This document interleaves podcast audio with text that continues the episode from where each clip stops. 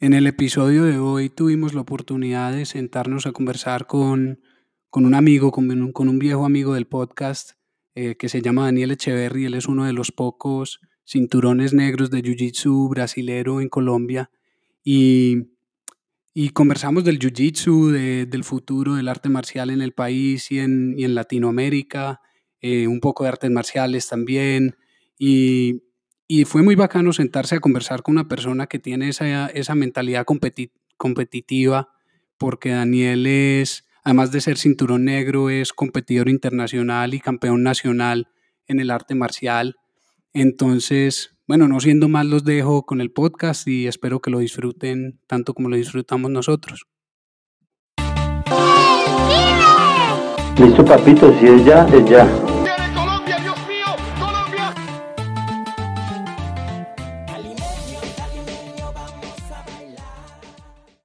Ponele play. Listo. Bueno. Ahí estamos en vivo. Parce, Dani, ¿y eh, qué te iba a decir? Entonces vos y yo no nos hemos visto como por seis años ya, huevón. Más o menos. Pues yo me acuerdo que estaba entrenando muy bacano. Yo, la, yo la verdad estaba muy contento porque vos empezaste en Jiu-Jitsu, paraste por un tiempo como por universidad o trabajo, no me acuerdo y después regresaste. Yo me puse muy contento porque te metiste full, 100%, o sea, te metiste y dijiste, no, voy a competir, eh, quiero entrenar todos los días y de verdad te dedicaste al 100 y yo me puse muy contento por eso. Y yo creo que fuimos a más de un torneo, yo creo que no fue solamente Cartagena. Sí, vos y yo alcanzamos a ir juntos por ahí, fuimos a Cali una vez, a Cartagena y creo que hubo como un par de torneos acá en Medellín, si no es uno, pues. Sí, Sí, sí, y, nos dedicamos full a entrenar y todo, y yo me muy contento porque ese era un parche muy bacano que, que, nos juntamos ahí para ir a competir. Y eso, eso, eso es algo que, eso es un recuerdo muy bacano que, que, me, que me ha traído como ser profesor y parte de este arte marcial.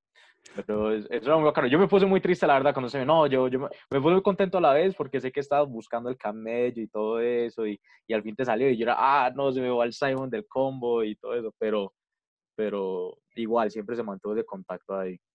Sí, en esa época, yo de hecho recuerdo esa época con mucha felicidad, porque mucha felicidad y mucha tristeza, ¿sí o qué?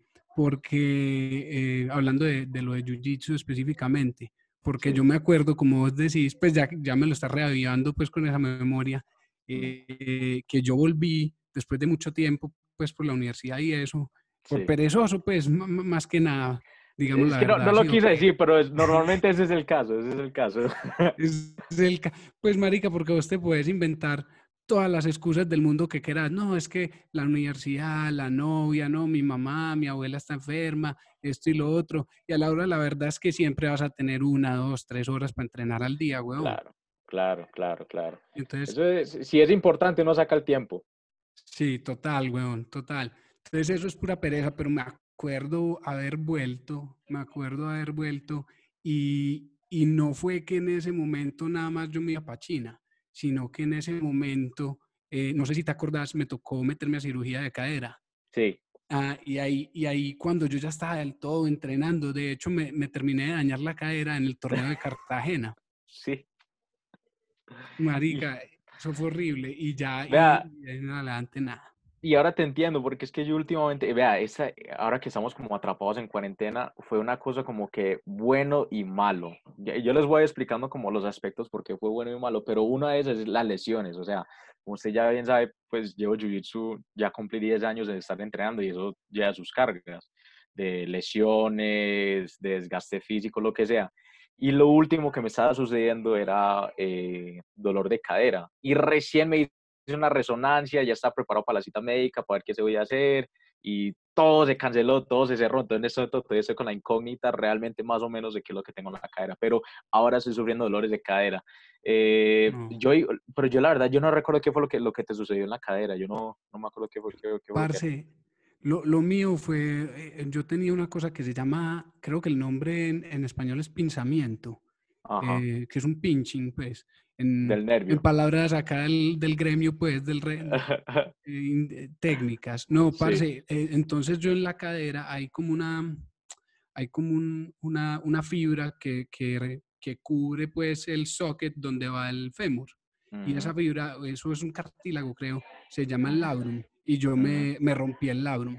Y entonces a mí entraron, me suturaron el labrum y además de todo, en un lado de la cadera y en las dos caderas me limaron el hueso, porque yo tenía una cosa que ese, ese es el pinching, que el fémur o la cabeza del fémur que entra a la cadera, eh, se supone que tiene un lado cóncavo, ¿sí o no? Para que sí. cuando él gire no se pegue contra el labrum, precisamente. Y, y- y el fémur mío no era cóncavo o no tenía esa curva, sino que era así. Entonces Ah. entraron y lo limaron. El mío era recto, pues, entonces Claro. Tenía y rango movilidad ahí bien, bien limitado. No, en cambio lo mío, bueno, ya me hicieron la resonancia, le cuento que la peor resonancia, se imagino que a usted también le tocó, pero la peor resonancia de mi vida, he tenido por ahí cuatro resonancias, casi todas han sido de rodillas, pero esa de cadera es terrible, porque le amarran los pies a uno, le amarran los pies, lo meten en, en- en la máquina de resonancia y le dicen, quédese quieto. Y demora más que cualquier otra. La de rodillas se demora como 30 minutos, ese demora una hora completa y yo me quedé así quieto y era desesperado me levantaron, tenía que estar en la clínica a las 4 de la mañana, empezando por ahí. Ah, Entonces, en la resonancia era a las en 4 de la mañana, en ayunas, y llegar allá, le amarran los pies a uno, lo meten ahí, y uno- yo soy muy tranquilo bajo esas, esas situaciones, yo puedo estar respirando relajado, pero después un rato de tener ese muro acá, y yo ahora sí, y empiezo a respirar, y empiezo a respirar, y me empiezo a desesperar, y yo, Daniel, te tienes que calmar. Y tenía el botoncito y estaba a punto de apretarlo. Cuando ya me dijo, me dijo el enfermero, faltan 10 minutos, tranquilo. Y yo, bueno, aguanto. Pero bueno, en- de por sí en la, en, la, en la lectura decía que yo tengo un quiste óseo. Yo estaba hablando con un amigo médico, me dijo que eso puede suceder desde nacimiento, que hay personas que pueden resultar tener un quiste óseo y es algo que por lo general nunca, nunca va a generar problemas ni nada de eso, pero ya dado el caso que hay un roce o algo así, pues se puede inflamar, puede causar daños y yo era como que, pero al, al fin y al cabo nunca pude sacar la cita médica y ahí se me complicó todo, entonces realmente no sé qué es lo que tengo en la cadera Estás pendiente. sí estoy pendiente. Y era un dolor increíble. Yo era entrenando, dando clase y me entraba ese como un calambrón desde los pies hasta la cabeza y me, me dejaba así congelado. Y era un dolor insoportable. Tuve que parar eh, de entrenar por ahí casi un mes, eh, solamente era dando clase, haciendo técnica. Tenía un entrenador personal en ese momento porque estaba muy dedicado a competir afuera. Entonces estábamos entrenando y me tocó quitar muchas cosas. Estaba haciendo sentadilla todos los días, me tocó parar eh, mucho movimiento. Estaba muy limitado en cuanto a movimiento. Da- y Dani, ¿qué es lo que te genera ese calambre? ¿Es un movimiento en particular o es...? Eh, estamos tratando de descifrarlo y era muy difícil descifrarlo porque era como que a veces me molestaba y a veces no. Entonces era, era muy raro. De vez en cuando me salía el dolor bajo ciertas condiciones y otras veces no me salía. Entonces no sabía muy bien qué es lo que era. Eh, entonces ahí quedo como en incógnito, ¿sí ¿me entiendes? Ahí quedamos como que en el limbo, como que a veces sí, a veces no, pero un dolor muy intenso. Incluso fue tan intenso que por poco cancelé un seminario que yo tenía planeado para ir, pero yo dije, Ah. no, no sabes que yo voy y me tocó rolear con todos. Y cuando me refiero a rolear, los que no hacen jiu-jitsu, es como ese es el momento de combate. Y uno como profesor va a un seminario y la gente paga, bueno, sí, para ver la técnica, uno lo enseña, pero la gente va es para rolear con ese profesor, para, para ese combate con él. Y no le tiran suave, sin respeto, ellos tiran a matar. Y claro, me tocó aguantarme eso por ahí una hora, dos horas de estar peleando con todo el mundo y ese olor insoportable. Encima de eso, tengo un problema en la rodilla de estar eh, pues lesionándome una tras otra vez en la misma rodilla y se sospecha que tengo una ruptura del ligamento colateral y se me desencaja la rodilla, total, ¿cierto? No la, no la rótula, sino de por sí la rodilla, se me desencaja bajo ciertos movimientos, pero yo sé exactamente cuáles son los movimientos que quería evitar. Entonces, o sea, por un lado chueco y por el otro lado chueco. Entonces estaba como un 50% de mi capacidad, pero sin embargo me fue bien, pero eh, obviamente no me estaba mejorando, ya, ya me estaba porreando mucho. Entonces llegó esta época de cuarentena, la primera, y yo lo admito con todo el mundo, el primer, las primeras dos, tres semanas ah, no hacías absolutamente nada, nada más daba clases virtuales porque nos tocó adaptarnos, eh, porque también soy profesor de una academia, soy dueño de una academia. Eh, entonces nos tocó adaptarnos, dar la clase de niños y todo eso. Me dediqué unas semanas a hacer yoga, que me ayudó mucho, y se me fueron los dolores por no estar haciendo jiu-jitsu, ni físico, no estoy levantando pesas, ni nada. Eh, entonces, poniéndote primeras- hielo y eso, ¿no? no, nada, nada, nada de hielo. eh, estiramientos, evitando ciertos movimientos, eh, pero claramente eh, todavía está el dolor ahí. Se siente que cuando le meto una carga así brava, va, va a empezar de nuevo. Entonces, si estoy pendiente de esa cita médica para ver qué es lo que sucede en la cadera. En cuanto a la rodilla, eso sí es, hay que esperar a ver qué es lo que se puede hacer. Y entonces vos con la rodilla, con esa sospecha pues del ligamento ah, cruzado, ¿cuál es? El ligamento Colateral, anterior? colateral, lateral. Eh, vos seguís roleando, pues seguías roleando y has seguido roleando por años con eso, Ya. con, con eso ahí. Sí, es que resulta, la primera vez que me llegué a lesionar la rodilla, que yo me acuerdo, fui a un torneo en Panamá. eh, yo tenía por ahí 20, 21 años. eh, y este torneo era algo muy especial porque era invitacional. Eh, en ese entonces yo pesaba unos 65 kilos, 66. Y yo fui a participar en ese torneo, éramos ocho competidores y todos eran, me llevaban por lo menos 20 kilos por encima. Yo era el más liviano del bracket. Hmm. Eh, y sin embargo, mi profesor y socio ahora, Carlos, tuvo fe, me dijo, sabes que yo creo que usted va a ir muy bien, ve, compite, y yo creo que también. bien". Las reglas del torneo, por lo general en Jiu-Jitsu, para los que no conocen, en Jiu-Jitsu hay una puntuación, en un torneo federado, en un mundial, en un panamericano, son por puntos, por serie de posiciones, hay un tiempo límite dependiendo del rango, ¿cierto? En ese entonces yo era cinturón morado, normalmente en un torneo común, federado, eh, los combates para cinturón púrpura son 7 minutos. Eh, como ya he mencionado, hay una puntuación por cada posición o se puede finalizar el combate bajo una sumisión, un ahorcamiento, una llave al brazo, a la pierna, eh, simplemente llevar al oponente al punto que se va a rendir. Ahora, este torneo era algo muy particular porque era una invitacional donde era sin tiempo límite, sin límite de peso y sin puntos. O sea, hasta que llegaba a rendir el otro. Entonces, yo me dediqué al 100 eso es, eh, todos, todos esos días. Yo entrené más o menos dos meses para ese torneo. Eso es como estilo Polaris, eh, Dani. Bueno, Polaris, Polaris es sin puntos, pero sí tiene un tiempo límite. Son muy poquitos torneos que yo visto que son sin tiempo límite, porque eso para el espectador es muy aburridor, ¿cierto? Los que han llegado a ver Jiu-Jitsu es, no es que sea muy agradable al ojo a la persona que no lo conoce. Si usted es un jiu-jitero, si usted es una persona que lo practica, se va a entender y se va a decir, wow, ¿qué son esos movimientos? Otra persona va a decir, ¿por qué no se ponen de pie? Eh, entonces son de esos tipos de deportes donde requiere un poquito de conocimiento y cuando se obtiene ese conocimiento se disfruta bastante y ya se empieza a es- las manos un poquito. Esto es como MMA donde se dan puño o... Son, la- son, la- son las raíces de, la- de- de las. MMA. Son las raíces de la MMA. Entonces, por ejemplo, eh, no sé si algunos de ustedes saben que en el año 92, 94, perdón, eh, fue el primer UFC. Yo creo que todos conocen cuál es la UFC, eh, que es una de las franquicias más grandes que promociona las artes marciales mixtas en el mundo. Ahora, en ese entonces, cuando empezó UFC, en el 94, la idea no es como hoy en día que vemos dos manes en una jaula, guantes, reglamento, pantaloneta y a darse. En ese entonces era lo típico, la pregunta que todo el mundo se hacía, ¿será que un boxeador es capaz de ganarle un man de kung fu? ¿Será que un man de taekwondo es capaz de ganarle un man de judo? O un luchador a un luchador de sumo. Y créalo no, en, ese, en, ese primer, eh, en esa primera temporada salió un luchador de sumo. Y esa es de las primeras peleas que salieron. Entonces ahí Yo la quiero varios- ver uno cómo le gana. Eso es, eso es increíble. eso El es tipo se le Entonces, sienta encima al otro y ya. no, se- sometido. Esa fue la primera pelea. Es, esa fue la pelea de un, un luchador de sumo contra un man que representa un arte marcial que se llama Savate, si me- no me equivoco, que es un arte marcial francés que es muy parecido a un estilo de kickboxing, ¿cierto? Eh, es muy, yo creo que el arte marcial que tenían para el ejército de Francia. Entonces, los metieron en la jaula, ese man de sumo se fue corriendo detrás de él, ese man le metió un puño, el man de sumo se arrodilló, le metió una pata en la cara, salió volando un diente y quedó noqueado. Ese fue el primer, como el primer taste, el primer choque al mundo entero de lo que vieron que era una pelea de verdad, de dos profesionales en su arte cuando se encuentran. Entonces ahí tenían varios eh, representantes de arte marcial, ¿cierto? Uno de esos era Royce Gracie, de la familia Gracie, eh, y ellos son, podríamos decir, uno de los creadores o de los que adaptaron el Jiu-Jitsu. Y eso es una historia muy larga, ¿cierto?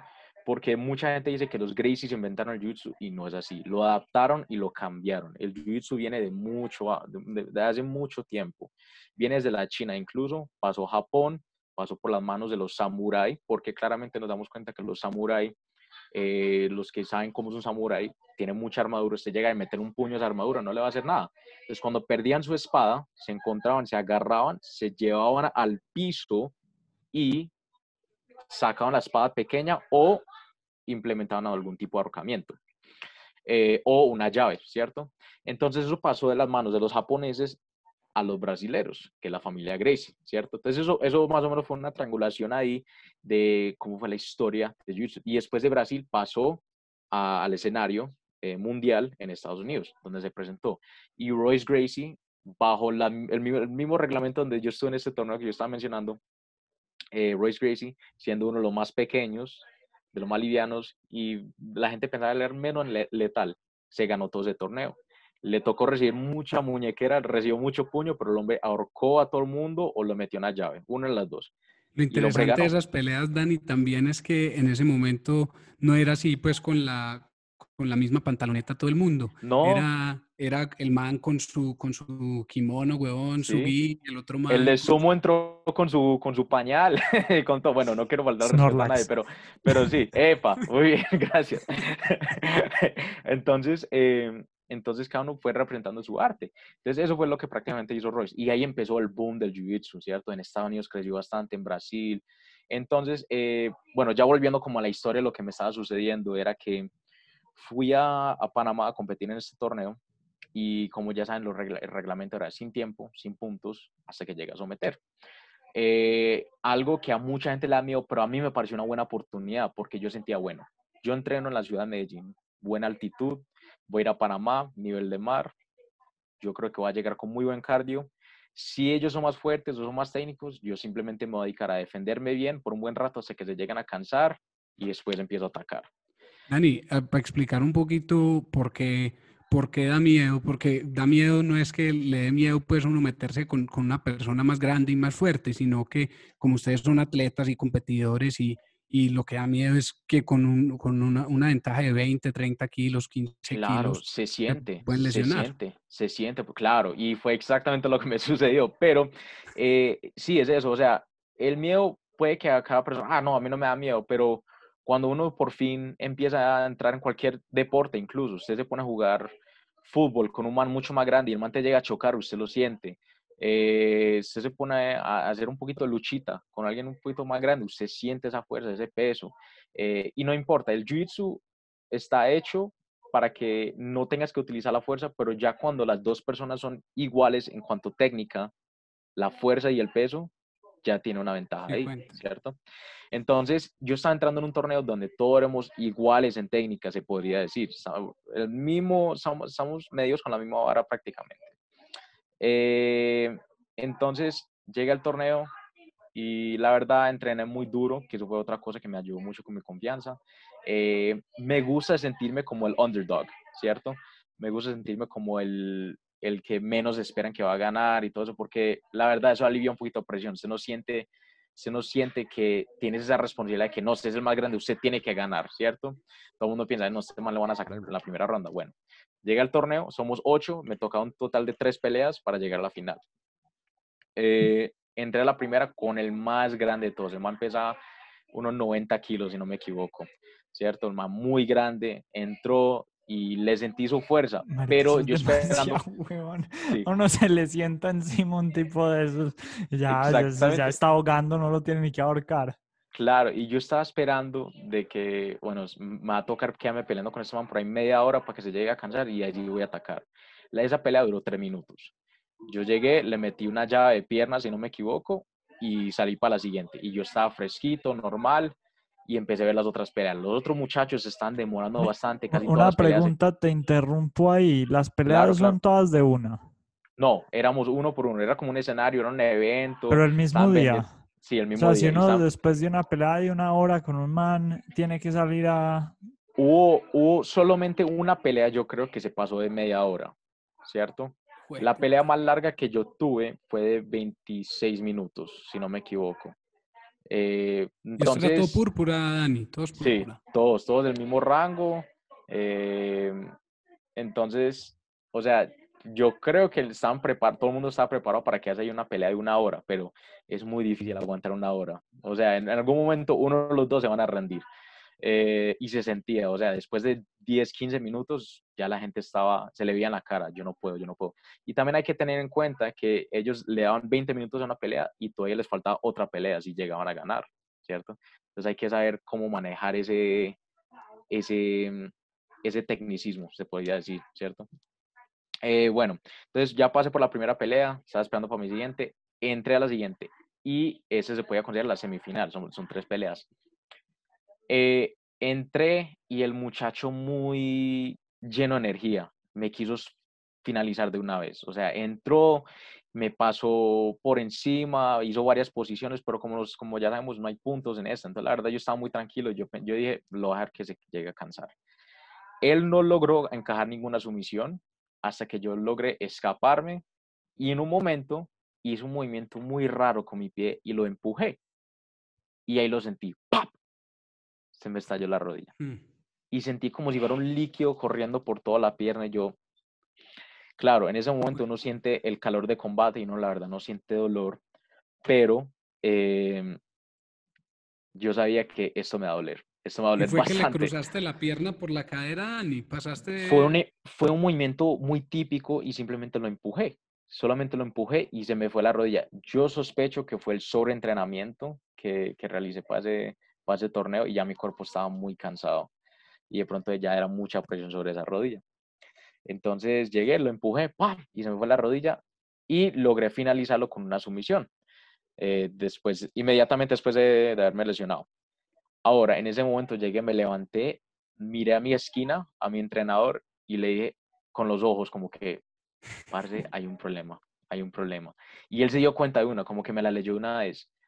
Y apenas fui saliendo del área de combate, fuimos yendo para el baño. Cuando llegué al baño me desplomé y sentí que la rodilla se me está inflando como un globo.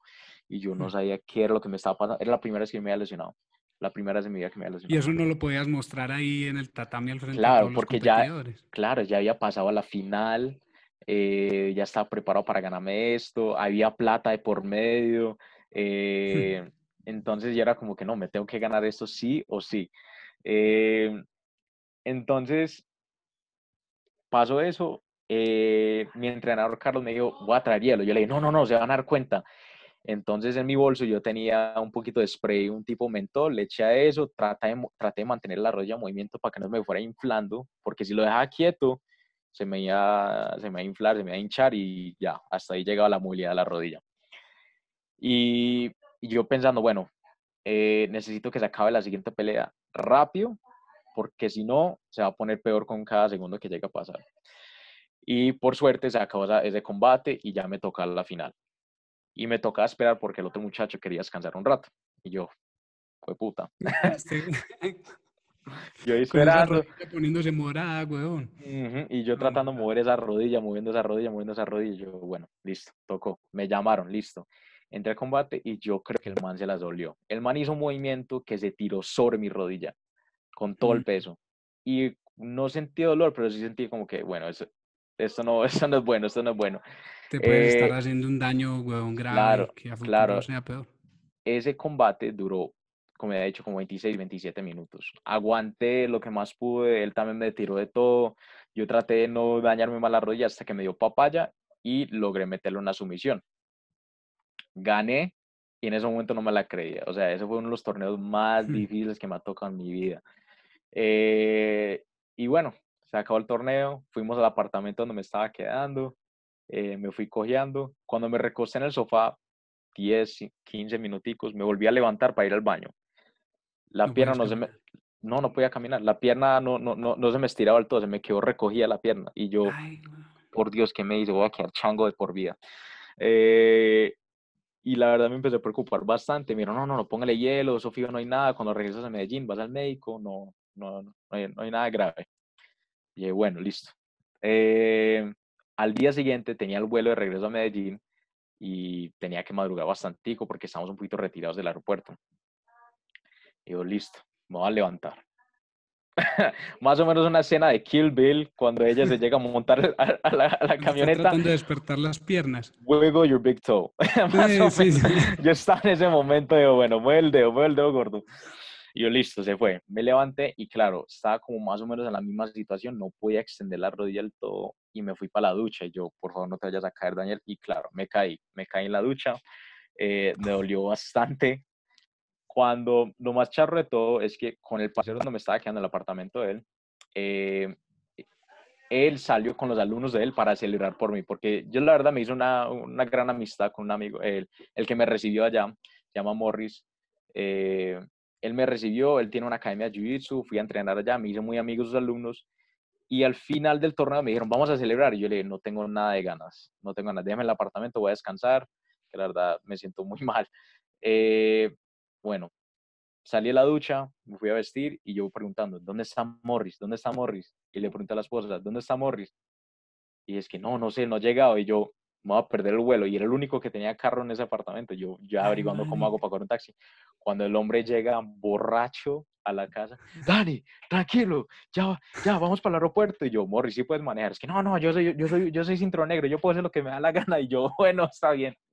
ya qué más, ya me dañé la rodilla, ya mira a ver qué puede pasar. Llegamos al aeropuerto, no nos paró policía, no pasó nada. El man maneja muy bien borracho y lo felicito. eh, cuando llegamos al aeropuerto, el man entró gritando, necesitamos silla de ruedas, silla de ruedas, es un atleta campeón y está lesionado. Y yo, Morris, yo puedo caminar tranquilo. es que no, silla de ruedas. Y claro, los del aeropuerto todos alterados, llegaron, me trajeron silla de ruedas y hasta ahí fue el torneo. Llegué, eh, pedí mi cita médica y efectivamente era mi primera lesión de colateral lateral, lo que sufro ahora mismo, pero era un esguince como el primer grado, me dijeron estiramiento, no pasa nada, vas a estar bien. Y al pasar los años, yo creo que esto fue más o menos cuando ya regresó Simon a entrenar. Eh, en ese momento me llegué a lesionar la rodilla otra vez con un compañero y nunca me mm. hice revisar. Yo dije, ah, debe ser lo mismo. Eh, y después, pasar otro un año, dos años, se me desencajó la rodilla por primera vez y fue una sensación demasiado rara y nunca fui al médico. Hasta que ya el año pasado, en diciembre, eh, estaba realizando un movimiento muy básico y se me desencajó la rodilla muy, o sea, siempre ha sido un movimiento muy menor. Esta vez fue algo como que casi tengo el talón al revés. O sea, fue muy asqueroso.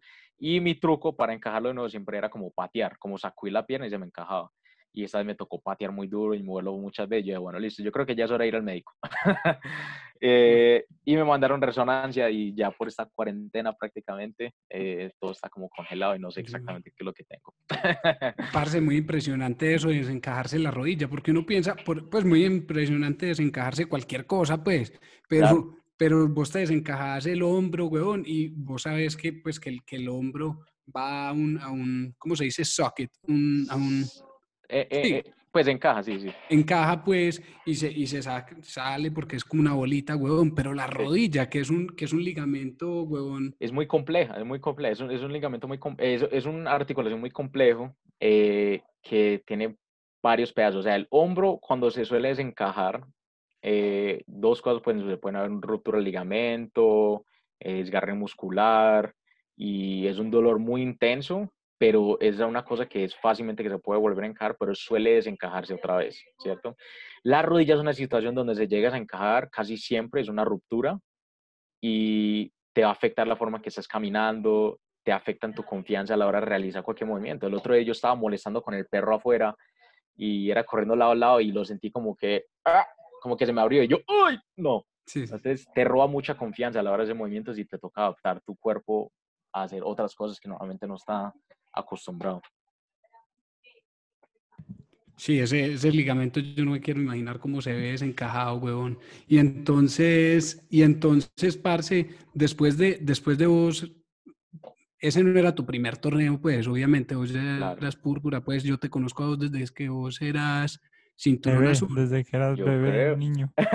Es casi, huevón. casi, casi, me conoció muy joven. Dani era, Dani era mi profesor, pero a la vez yo tenía como 20 años y Dani tenía como 15, weón. más o menos, más o menos. Sí, sí, sí, sí, sí. Eso es algo que me pasaba mucho, que, que yo, por ejemplo, yo entré a Jiu-Jitsu y inmediatamente el profe Carlos, eh, él me, me, puso como, me dio la confianza, hey, empieza a enseñar, empieza a darle clase a los niños. La verdad me parece mil veces más difícil que darle clases a los adultos. Porque a un niño yo no lo decir que son estúpidos, ¿sí me entiende? un, niño, no te entiende. Cartagena sí, se le dice eso fácil. No, no, y me los agarraba, esa es la cosa, pero sí me ha tocado uno, unos, uno que otro que me tocaba como pensar, bueno, ¿cómo hago con este man? Me toca en una clase privada así como para explicarle con plastilina cómo hago. Pero la verdad, yo, yo, yo agradezco eso mucho, la verdad me, me hizo madurar mucho más rápido. Y eh, enseñar, enseñarte te enseña vos más de lo que aprender. te enseña, en, mi, en, mi, en, mi, experiencia, pues no con Jiu-Jitsu, con otras cosas, cuando uno trata de enseñar algo, como que aprende más que cuando uno le están enseñando. Total, total. Y eso se aplica en todo, como usted dice. O sea, yo, por ejemplo, a veces tengo unos temas que, en los que yo me profundizo, como últimamente, hablando con mi hermano, hablo muchas esas cosas como la Segunda Guerra Mundial. Eh, cosas como de... Uy, me va a poner a hablar a mí. Ayer tuve una conversación como de hora y media de eso, Dani. Como, como de Hitler, por ejemplo, recientemente me metí en el tema como que, bueno, Hitler no se suicidó y soy 100% seguro que no se suicidó. El hombre se voló, estaba en Argentina, empecé a investigar cosas como que la casa Inalco, eh, empecé a investigar un boleo de cosas, los colegios y todo eso, y yo me metí en un wormhole terrible, y mi hermano también se metió en eso, y, y, o sea, yo de hablar de esas cosas con él me hizo como aprenderlas más fácil, ¿sí me entiendes? Las empecé como a guardar más o menos, y empecé a investigar otras cosas. Yo sé que, por ejemplo, si, si me pongo a leer algún, algún libro o algo así, si yo no hablo ese libro inmediatamente, me olvido por completo, me empiezo a olvidar todo lo que, lo que acabo de leer. Sí. Simon, sigue ahí. sí, yo estoy acá. Ah, yo estoy acá, sino que quité el video un segundo porque para evitar problemas con el internet. Okay. Ah, ok, listo. Yo, yo quiero contar mi, mi breve historia con las artes marciales. Ah, ok. Dale. Yo Uy, this is gonna be good. Esto... yo, yo soy un tipo superdotado para los deportes, para todos los deportes. Ajá. Entonces, como... Hashtag, sarcasmo. sí, para Dani que no conoce a Ricky. Eso, eso era sarcasmo. Sí, entonces, eh, pues yo creo que cualquier persona que diga eso de sí mismo tiene que ser sarcasmo, ¿no? Eh, se impresionaría, hay gente que no, huevón. entonces, eh, como en el 2008 nos metimos como ocho amigos, estábamos en once de la universidad, del colegio a, a, a, unas clases como de kickboxing con un mm. señor que se llamaba Diego H. Yo no sé qué habrá pasado con ese man. Eh, pues el señor ya era como súper mayor, pero el tipo era, era bellísima, pues el tipo era un señor como de 75 años, y era cuau, cuau. El mero maestro Rochi ahí Sí, pero el tipo era como noveno dan de taekwondo, supuestamente, yo no sé. Mm. Eh, en todo caso, eh, e, sí, empezamos... el como que era teso. Yo tengo una historia de ese man también. El man es famoso, el man era famoso. Pues yo no sé qué pasó con él, pero él era como famoso y, se mm. desapareció. Incluso ahorita lo estaba buscando aquí, no pude encontrar nada. Eh, y, y entonces empezamos a, entrenar y, y, a mí eso sí, parce, yo llegaba, al, yo al, otro día de, de, la clase, yo, yo me quería morir, a mí me dolía todo. Eh, y ya después, cuando llevábamos como un mes, nos pusieron como a hacer como, como un poquito como de sparring entre los... Eh, yo no era capaz de pegarle a nadie, yo era, yo era todo el rato Defensivo. como cubriéndome, porque yo no era capaz de pegarle a ninguno de mis amigos. Y ah. es Sparring para un pelado el primer día, weón. Eso no suena como muy bien hecho, weón. Sparring de una uno. No, llevamos pues, como un mes, llevamos. No, ya, ya un mes, ya, ya un mes, ya, ya un mes. Ah, bueno, bueno. Sí, sí. Ah, bueno. Pero sin embargo, duro, duro. Es que esa es la cosa, o sea, aquí yo lo que me he dado cuenta muchas veces los artes marciales de acá ah, en Colombia, aquí de una vez se quieren tirar al, al ruedo como lo que dice Sam, que el primer día se ve mucho que se tiran así al sparring y todo eso. Y la verdad es que eso no es como fácil para todo el mundo. Y más, sin embargo, como después de un mes, todavía no entienden exactamente los conceptos, qué es lo que va a suceder. Y tienen que empezar como todo de baby steps, o sea, pasitos de bebé. Eso es de a poquito, eh, que los pongan como que, bueno, de pie a pie, nada más pueden usar la mano izquierda. Eh, que empiezan a mover la cabeza, que sean capaces de hacer ese tipo de cosas, ¿cierto? Para que puedan generar confianza, meter un golpe al otro, a defenderse, a moverse, porque si llega a suceder eso, de pronto eso fue una muy mala experiencia para vos y usted dijo, ah, es que no va a volver. Yo no, estoy, yo no quiero pagar para que me estén cascando. ¿Sí me entiende? Y de pronto no sentías el valor de, por ejemplo, aprender una, un, un arte marcial para tu defensa personal o para, para mejorar tu estado físico. De pronto no lo sentías necesario en ese momento o en cualquier momento de tu vida. Pero eso fue algo que definitivamente te desmotivó a volver a intentar, porque decía, no, chimba, yo que voy a llegar a, a pagarle un man para que me lleguen a cascar todos los días, ¿cierto? Entonces eso, eso no, no, no, le quiero quitar mérito al profesor, pero posiblemente no tuvo el mejor approach en ese momento para poder retener ese alumno y para poder enseñarle como que eso es algo muy valioso, que le va a servir y eh, hacerte sentir cómodo bajo esa situación, porque es lo más importante, especialmente con artes marciales. Usted tiene que ayudar al, al alumno al principio, por lo menos al principio, a estar bien bajo presión. ¿Cierto?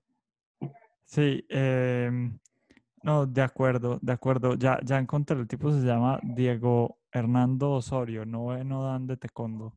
Eh, no, el man tenía que ser un crack, pero pues la verdad es que este alumno también, muy, un alumno muy poco muy disciplinado, difícil, muy, muy difícil. Es los que hablaban en plena clase. Tirado, toda la clase, toda la clase hablando, muy tirado con, con, con, en todos los aspectos deportivos. Claro, pero estoy impresionado. ¿Duraste cuánto? ¿Un mes? Sí, duré por ahí un mes. Y él ya quería que nos fuéramos a competir a Armenia o yo no sé qué, pues, pero obviamente yo no pudiera competir en nada, pero, pero Cheo sí, pues, Cheo perfectamente podía. Cheo es un amigo mío que ese sí es súper dotado para los deportes. Sí. Entonces él perfectamente podría haber ido a competir ahí en cualquier cosa. Eh, pero, pero, pero sí, yo sí que, de hecho, ya que decís eso de Cheo, de Cheo Ricky, yo me acuerdo una vez que íbamos en el carro con Cheo y llega Cheo y me dice, es que, hey, parce, hagamos, ¿cómo es que se llama estos videos de YouTube que son virales, parce, que son unos manes en, en los, eh, ¿cómo es? En, en, los parques haciendo barritas de ah, todas las formas, huevón. Ajá, calistenia. Eh, pero, pero estos manes tienen como, como una marca, pues, ahí del, del de, de YouTube una marca del tema, pues como que ya lo han hecho, como que no, esto es barring, una chimba así, o como super bars o algo así. Sí. Y, y Cheo llega y me dice, es que, hey, carta, vamos, digamos que se llama super bars. Sí, ok. Entonces me dice Cheo, es que, hey, carta, vamos a hacer super bars. Y yo, uy, Cheo, ¿eso qué es? ¿Es como un programa de entrenamiento? ¿Qué es eso? Es que no, no, no, nos vamos al parque, hacemos velitas. Yo, ah, pues velitas y sí hacer. Y después me va mostrando los videos, huevón, y son unos manes, parce, el triple del tamaño de uno. El mandando vueltas en la barra de edición sí, 180 y Eran puros Kimbo Slice, pero Yo nada más llego y le digo, ¿me tengo que quitar la camiseta o eso es opcional? Y yo, y yo, uy, Cheo, parce, sí, no. Entonces, Ricky, eso es lo, lo que vos decís, Cheo, como que coge cualquier cosa muy fácil, huevón. Sí, todo sí man, man es natural para pa, pa todo lo de... Tiene buena gente que es así. motricidad, tiene buena motricidad, un desarrollo de motricidad muy fácil. Sí, hay gente que es así. Pero es que depende, porque es que a mí me ha tocado esas situaciones que hay personas que dicen, no, yo soy muy bueno para todo. Y usted llega, lo pone a hacer, por ejemplo, en el caso de Jiu-Jitsu, usted le pone a hacer un movimiento y dicen, no, no, no, no, no, no soy capaz. Y lo hacen y son como que, como si nunca habrían hecho deporte la vida. Entonces, eso a veces no se aplica en todo, a veces, depende de la situación.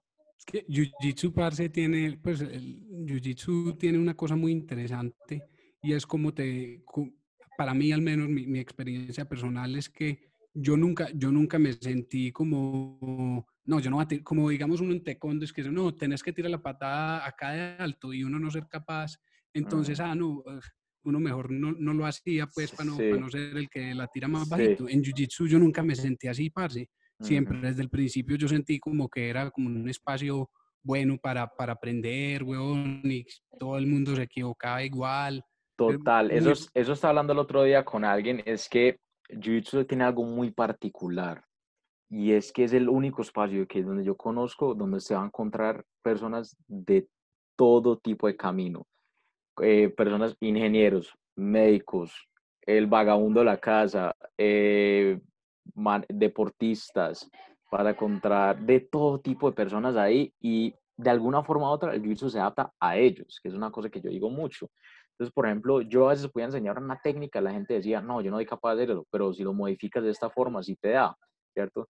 Yo que, por ejemplo, no soy tan alto, yo mido como unos 68, claramente yo no puedo aplicar una técnica igual como lo aplicaría un man de dos metros, ¿cierto? Me toca modificarla. Y eso es lo, lo bonito de este arte marcial. Y por eso es que es capaz como de recibir personas que han hecho de todo tipo de cosas en su vida, ¿cierto?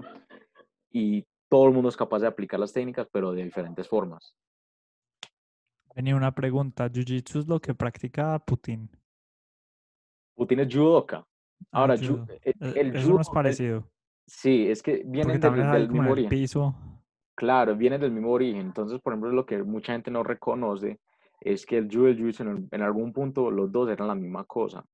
Sino que lo que pasó fue que, eh, si no me equivoco, porque pronto me equivoco en esta historia y alguien se llega a enojar y me escribe, hey Dani, eso no, eso no es así.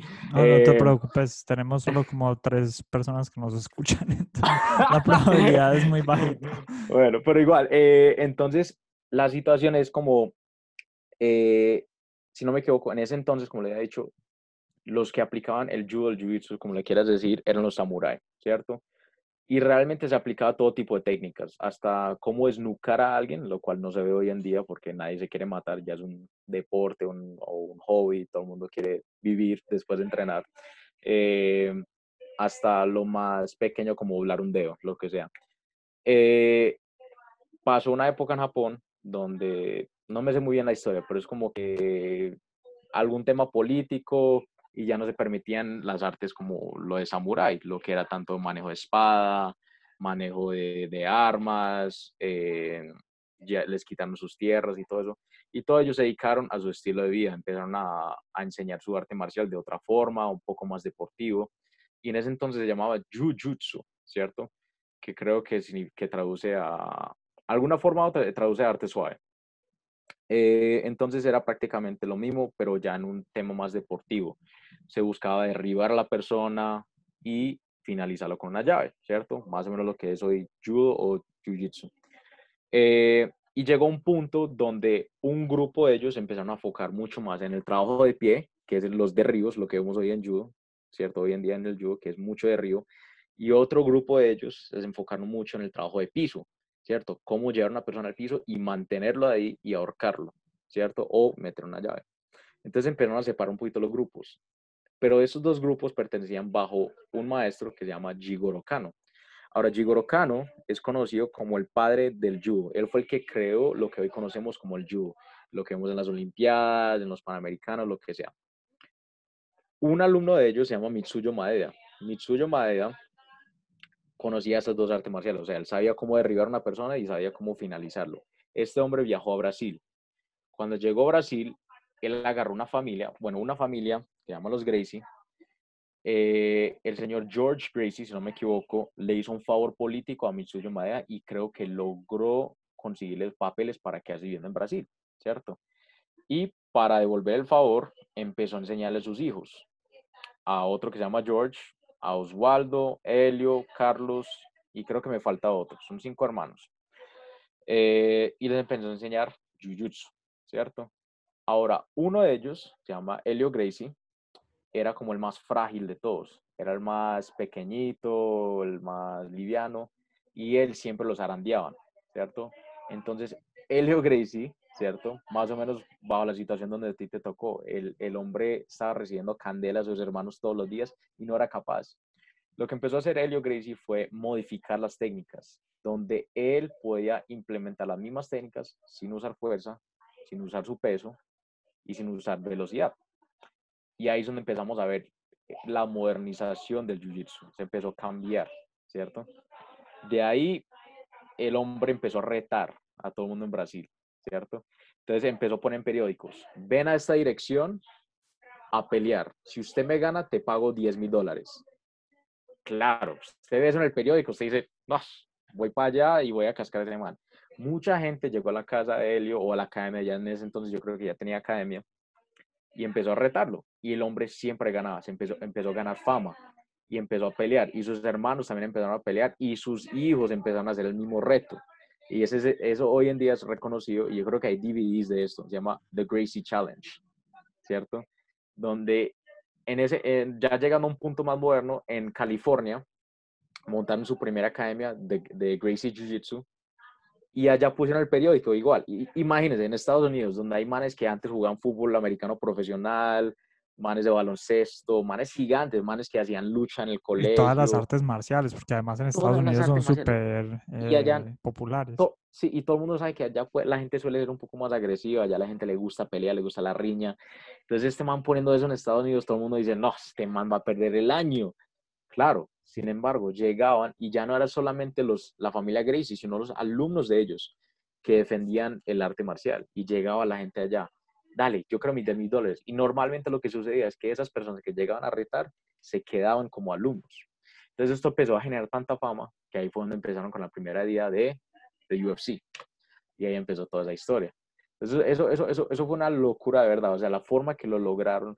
Claramente hay, hay muchas historias por dentro que yo me sé también de cosas que hicieron, cosas sucias que cada, cada, cada, cada historia, cada, cada leyenda tiene su, su, lado feo, pero los hombres lograron demostrar que el jiu-jitsu es uno de los artes marciales más efectivos que hay en el mundo, cuando tiene que ver uno a uno, ¿cierto? Yo, eso sí, yo soy muy fiel creyente a eso, cuando es de uno a uno. Si yo estoy peleando con usted, yo siempre voy a decir que el jiu-jitsu es lo mejor. Cuando ya son más de cinco personas, la mejor opción, correr. Sacar la pistola. Sí, la pistola, lo que sea, pero ya cuando es de, de tú a tú, vamos mano limpia, jiu-jitsu es lo mejor, es lo mejor. Ya cuando hay cuchillo, bueno, tengo un poquito de conocimiento de Krav un poquito de manejo de armas, y ahí es donde empiezan a entrar todas las cosas. Pero cuando estamos hablando de mano limpia, es jiu-jitsu. Jiu-jitsu es lo mejor. Y, eh, ¿Y hay algún otro arte marcial que vos practiques o solamente jiu-jitsu?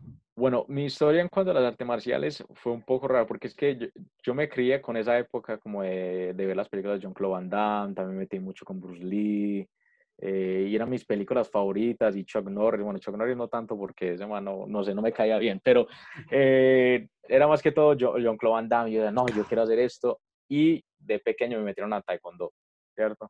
Y me encantaba, yo me ponía a pelear y todo eso, bueno, en, en la academia, yo nunca, yo, yo solamente llegué a pelear una, dos veces, eh, en, la, en una situación no fuera la, eh, de una academia. pues, sí, Sí. Eh, pero... En el éxito. entonces... Por, el, último rollo de papel higiénico, yo sí te vi, peleando hace como dos meses tratando de stock up. Prácticamente, pues uno nunca sabe, uno tiene que estar ahí pendiente del supermercado hoy en día. Pero sí, entonces pasé por el taekwondo, eh, y por mucho tiempo paré. Yo paré el taekwondo cuando yo tenía como ocho años, entré el karate, no me emocioné tanto. Pero ni si pasó mucho tiempo entre que empezaste y, para, y, y, volviste a los ocho años, entonces, ¿a qué edad te metieron a aprender? No, yo, o sea, yo ¿qué edad empezaste? o sea, yo empecé, yo empecé como en taekwondo como los cuatro o cinco años, duré ahí ah. hasta los ocho años, eh, 8 o 9 años. Después de eso me metieron a karate y duré ahí hasta como los 12 años. Y ahí, después de eso, paré mucho tiempo, hasta que más o menos 16, 17 años conocí el jiu-jitsu, ¿cierto? Eh, y en ese entonces mi sueño era pelear en la UFC. Yo era súper fan de eso, yo quería pelear MMA. Yo entré con la ilusión de nada más pelear MMA. No me, no me gustaba mucho la pelea de piso ni nada de eso. Después de un año entreno, tuve mi primera pelea de MMA. Eh, y entrené demasiado duro. Fueron los entrenamientos más asquerosos que me ha tocado en mi vida. Fue terrible. Y fue cuando me empezó con la oreja coliflor. No sé si saben qué es eso. No, no, es eso? Es, es una malformación de la oreja eh, debido a impacto o presión, ¿cierto? Entonces lo que suele suceder es, la, la oreja está, está hecha de cartílago, ¿cierto? Y pues recubierta de la piel, sangre en la mitad y todo eso, y hay unas eh, arterias de sangre en la mitad. Entonces, eh, lo que suele suceder es que cuando hay impacto, se hincha. Como, digamos, está jugando fútbol y se llega a chocar canillas con otra persona, sale un huevito. Es exactamente lo mismo. La piel y el cartílago se separan y eso se llena de líquido. Entonces, eso es algo muy famoso entre personas que practican artes marciales tipo grappling, que es de cuerpo a cuerpo, donde hay derribos y mucho, pues, mucha abrazadera. Eh, entonces, no sé si pueden ver Sí, eh, no se puede ver del todo ahí bien, Dani, pero yo sí la ah, conozco. sí, nunca me olvidan. Eh, somos, viejos amigos, sí. Eh, entonces la oreja se empieza a dañar. Lo que pasa es que es muy fácil recuperar eso. Simplemente con una jeringa se llega y retira el líquido o la sangre que se llega a acumular ahí. El tema es que yo fui muy terco y en ese entonces yo estaba preparándome para pelear en la jaula. Eh, entonces me drenaba la oreja y seguía entrenando. Entonces, si usted sigue entrenando, si sigue aplicando presión y movimiento a la oreja, se empieza a dañar la forma de la oreja y se empieza a endurecer. Entonces la oreja ahora es súper dura por el cartílago eh, y queda un poquito hinchada. Y me pasó lo mismo en, la, en, la, en, la, otra oreja. Entonces, las dos orejas tengo esa, lo que se llama cauliflower ear o oreja coliflor.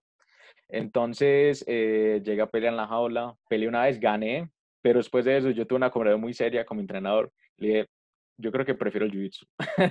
Porque la verdad, eh, o sea, me pasó más o menos la misma situación suya. Yo tenía 16, 17 años, recibir impacto a la cara de un hombre de 24, 25 años, no es que sea lo mejor, y era muy difícil boxear contra ellos. O sea, yo, no, yo nunca tuve otra persona más o menos de mi misma edad en ese entonces para entrenar con ellos. Entonces, la verdad me achantó mucho. Últimamente, antes de esta cuarentena, estaba pensando en volver a pelear MMA. Eh, ya te iba a preguntar eso, weón. Sí, yo tenía un poquito de ganas como de volver, me está interesando. Estaba entrenando un poquito con un, con un entrenador mío. Bueno, él me está entrenando eh, en lucha y en boxeo y el hombre me quería llevar a pelear eh, MMA, pero pues pasó todo eso la cuarentena, entonces se frenó un poquito ese, ese medio eh, impulso. ¿Y, ¿Y, cómo entrena uno para, para ir a, a, a, pues a, a competir en MMA? Bueno, como el nombre lo dice, arte marcial mixtas. Que Ricky empieza mañana, parce, que está pensando en competir en MMA. todo el mundo lo puede hacer, pero la cosa es que no todo el mundo puede aguantar. es, es muy duro. Pero la cosa es que, como ya lo dice el nombre, es una combinación de artes marciales. Ahora, usted puede realmente decir qué arte marcial vas a combinar. Mi base, claramente, es Jiu-Jitsu brasilero, pero para poder llevar a la persona al piso necesitaba entrenar mucha lucha, lucha olímpica, grecorromana, como ese estilo de derribos, y para poder esquivar y para poder golpear y aguantar todo ese, como todo ese trauma, necesitaba un poquito de boxeo, o en mi caso yo me metí mucho en el, en el tema de Muay Thai, ¿cierto? Eh, entonces, eh, ahí es donde podía implementar patadas y yo tenía muy buena patada a, los muslos, yo mancaba a todo el mundo, pero no era muy bueno golpeando, esa es la cosa, no tenía la mano pesada en ese entonces. Hoy en día, pues, ya es falta de práctica. Eh, entonces, más que todo... Dale, dale, seguí. No, es más que todo como saber cómo combinar la situación. Entonces, por ejemplo, te pongo el ejemplo. Hay dos personas peleando en la jaula. Hay distancia entre ellos en ese momento lo único que usted realmente puede hacer es saber cómo acercarse utilizando cualquier tipo de arte marcial que tenga que ver con striking, taekwondo, karate, boxeo, eh, muay thai, lo que sea, para poder acercarse, saber cómo recibir un impacto, cómo dar un golpe. Y después de eso, ahí es donde entra lucha o judo o jiu-jitsu. Saber cómo cerrar esa distancia, llevarlo al piso, de pronto seguir golpeando o finalizarlo con una llave. ¿cierto? En mi caso fue así, saber cómo acercarme, llevarlo contra la jaula, llevarlo al piso, golpearlo un par de veces y finalizarlo con una sumisión.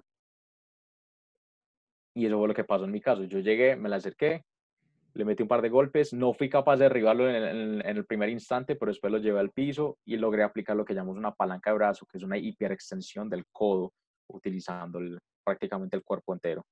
¿Y eso, eso fue en cuánto tiempo, Dani? Porque después de eh, dos, tres, no mentiras, después de por ahí de tres o cuatro minutos el cuerpo está muy sudado, weón. Uf, es súper difícil, súper para difícil. para el tipo de, de, juego tuyo, weón, o ese que estás tratando de implementar, complicado si pasa de los cuatro minutos. Sí, sí, es complicado. Bueno, en ese entonces, como yo tenía, yo era menor de edad, eh, yo estaba obligado a estar bajo reglamento amateur, que son tres minutos el combate. La ronda nada más duran tres minutos y son tres rondas. Eh, y en ese entonces, como era menor de edad, tenía que firmar y tenía que ponerme casco, ¿cierto?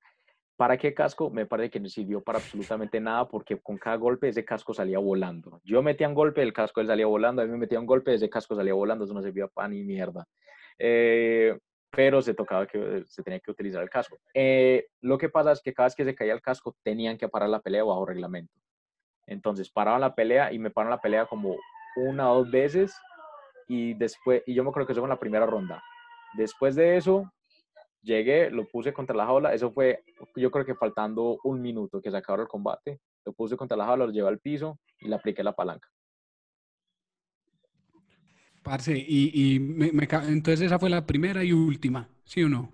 La cosa es que yo, yo me metí a un torneo de MMA. Normalmente las peleas de MMA no o sea, en situaciones de MMA no debe ser más de una pelea en un día. Pero como esto era amateur, decían, no, ellos pueden hacer más de una pelea.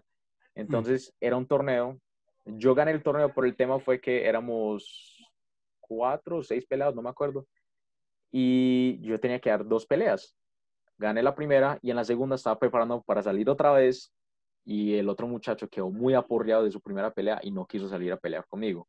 No era porque no quiso pelear conmigo, porque no creo que ni sabía quién era yo, pero era más que todo porque el pelado salió muy aporreado su, de su pelea y se dieron mucho golpe, se dieron mucha patada, mucho, mucha rodilla, salieron muy malos pelados. Entonces me dijeron, bueno, listo, Dani, usted ganó el torneo.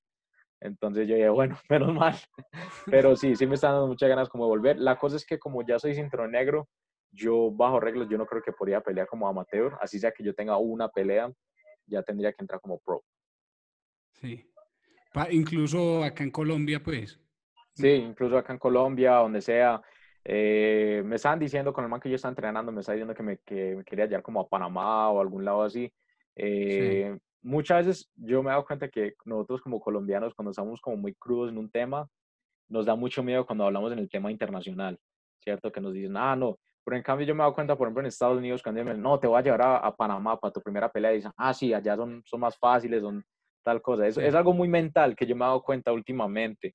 Eh, entonces es algo que yo también trataba de meterle mucho a los, las personas que están entrenando bajo, bajo mi linaje. Eso es un tema Entonces, colombiano, Dani. Sí. Eh, Yo, yo he encontrado que es, pues, es algo común en nuestro país, como en los equipos de fútbol, huevón, Total. como Total. esa, esa mentalidad, ah, no soy el número uno, ¿sí me entendés? Es- Ajá, es- sí. soy Yo bueno, he notado, pero- yo notado, depende, porque por ejemplo nosotros los colombianos cuando tiene que ver como que voy contra un man de Ecuador o un man de Venezuela dicen, ah, yo soy mejor porque es como el vecino, son una persona muy conocida, ¿cierto? Pero cuando nos referimos a una persona que está al otro lado del charco o más Sí. al norte o un poquito más al sur como un argentino, que uno, uno empieza como que, uy, parce, no sé si estoy preparado.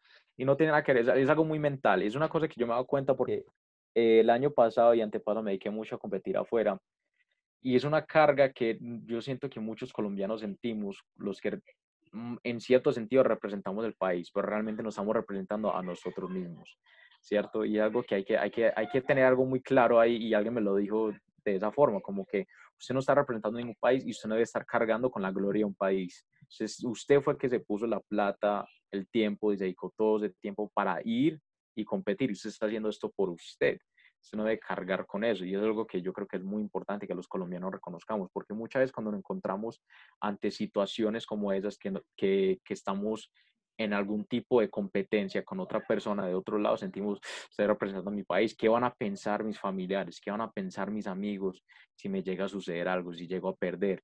Y realmente, si la persona te está apoyando y, y quiere que usted gane, es porque está ahí desde el principio, no porque usted vaya a ganar o vaya a perder esa persona te está apoyando porque es usted, no porque usted es colombiano, lo que sea. Y algo que, que yo creo que es algo muy mental de los colombianos. Cada vez que tenemos un tema internacional con el Mundial de Fútbol, se notaba que ellos sentían, vamos contra Brasil, esos manes son los mejores. Y la verdad, Brasil está yendo muy mal en ese Mundial, están como raspando el piso. Y yo siento que, por ejemplo, bueno, yo no sé en la mentalidad de ellos, pero se le notaba, se le notaba un poquito como que Brasil es un, es un país, un, un equipo, una selección muy reconocido. ¿Cómo, ¿Cómo voy a hacer para ganarle a ellos? Y le notaba esa timidez, ¿cierto?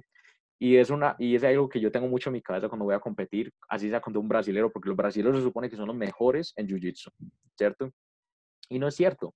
Y es algo que yo tengo en mi cabeza que siempre lo digo, yo no copio. no Incluso hoy copio, en día hay no esa, esa percepción, Dani. Incluso esa percepción persiste hoy en día, que los brasileños siguen siendo mejores Siempre, siempre, siempre, siempre. Y ahí siempre ha sido así, porque ellos dicen, ellos son los creadores del jiu-jitsu, o hasta contra los gringos. Los gringos se ven muy bravos a veces porque son muy dedicados, pero no, nos dejamos intimidar mucho eso. Y la única forma que, que, que le puedo meter como un toque colombiano a eso es que yo mismo digo, yo no copio, no copio de nadie, yo estoy yendo y me voy a meter de todo y yo estoy representando lo mío, yo entrené suficiente para esto eh, y me estoy representando a mí mismo, ¿cierto? Si llego a ganar, chévere, si no, hay que aprender, eso es todo, ¿cierto? Pero yo no me dejo presionar. A- Muchas veces me ha pasado, por ejemplo, eh, personas que me ah, es que yo pensé que iba a ganar, sé muy malo, lo que sea.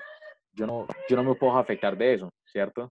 Porque si me voy a afectar de eso, es como, ahí le estás dando la razón, ¿cierto? Le estás dando la razón a esa persona y, y es muy importante no darle la razón a, esa- a esas voces. Parce, Dani, a mí, a mí me causa intereses. Entonces, ahora que vos va, estás pensando en volver a MMA y, y pero tenés una carrera, pues por... si, si tuviera con qué, lo patrocino de mm. una. Eh, parce, no, y entonces, pero tenés una carrera pues en, en, Jiu-Jitsu realmente, vos sos cinturón negro hace que un año, yo creo. No, en noviembre, en noviembre fue que me dieron el cinturón negro. Entonces, hace bueno, ¿Cómo funcionan los cinturones? Eh, bueno, en cuanto, en cuanto a adultos, va de blanco, azul, morado, marrón, negro, y el negro no es el último. Es el más alto en cuanto a competencia, pero no es el último. Ya después de eso es eh, coral, que es rojo-negro, después otro coral, que es rojo-blanco, y después cinturón rojo, que es el último cinturón. Y entre cada cinturón hay lo que llaman danes o rayas, lo que, lo que conocemos. Y para niños sí es mucho más extenso, porque hay que mantener muy motivaditos. El tema con niños es que ellos se pueden aburrir fácilmente en el jiu-jitsu, el camino muy largo, y ellos pueden empezar desde los cuatro años de edad. Entonces los niños sí tienen, por ese tres tipos de cinturones en cada color. ¿Y a qué me refiero con eso? Los colores básicos de ellos son gris, amarillo, naranja y verde, ¿cierto? Y después cuando cumplen 16 años pueden empezar con los cinturones de adultos que son azul. Pero a lo que me refería con tres eh, tipos de cinturón en cada color es por decir gris, es gris con blanco, gris y después gris negro. Después de eso pasan amarillo blanco, amarillo, amarillo negro. Después naranja blanco, naranja, naranja negro. Después eh, verde y así, así, pasan a cinturón azul hasta que ya, ya empiezan con los cinturones de adultos. Yo, puedo empezar en pero de verde, de verde pasas de directo a azul.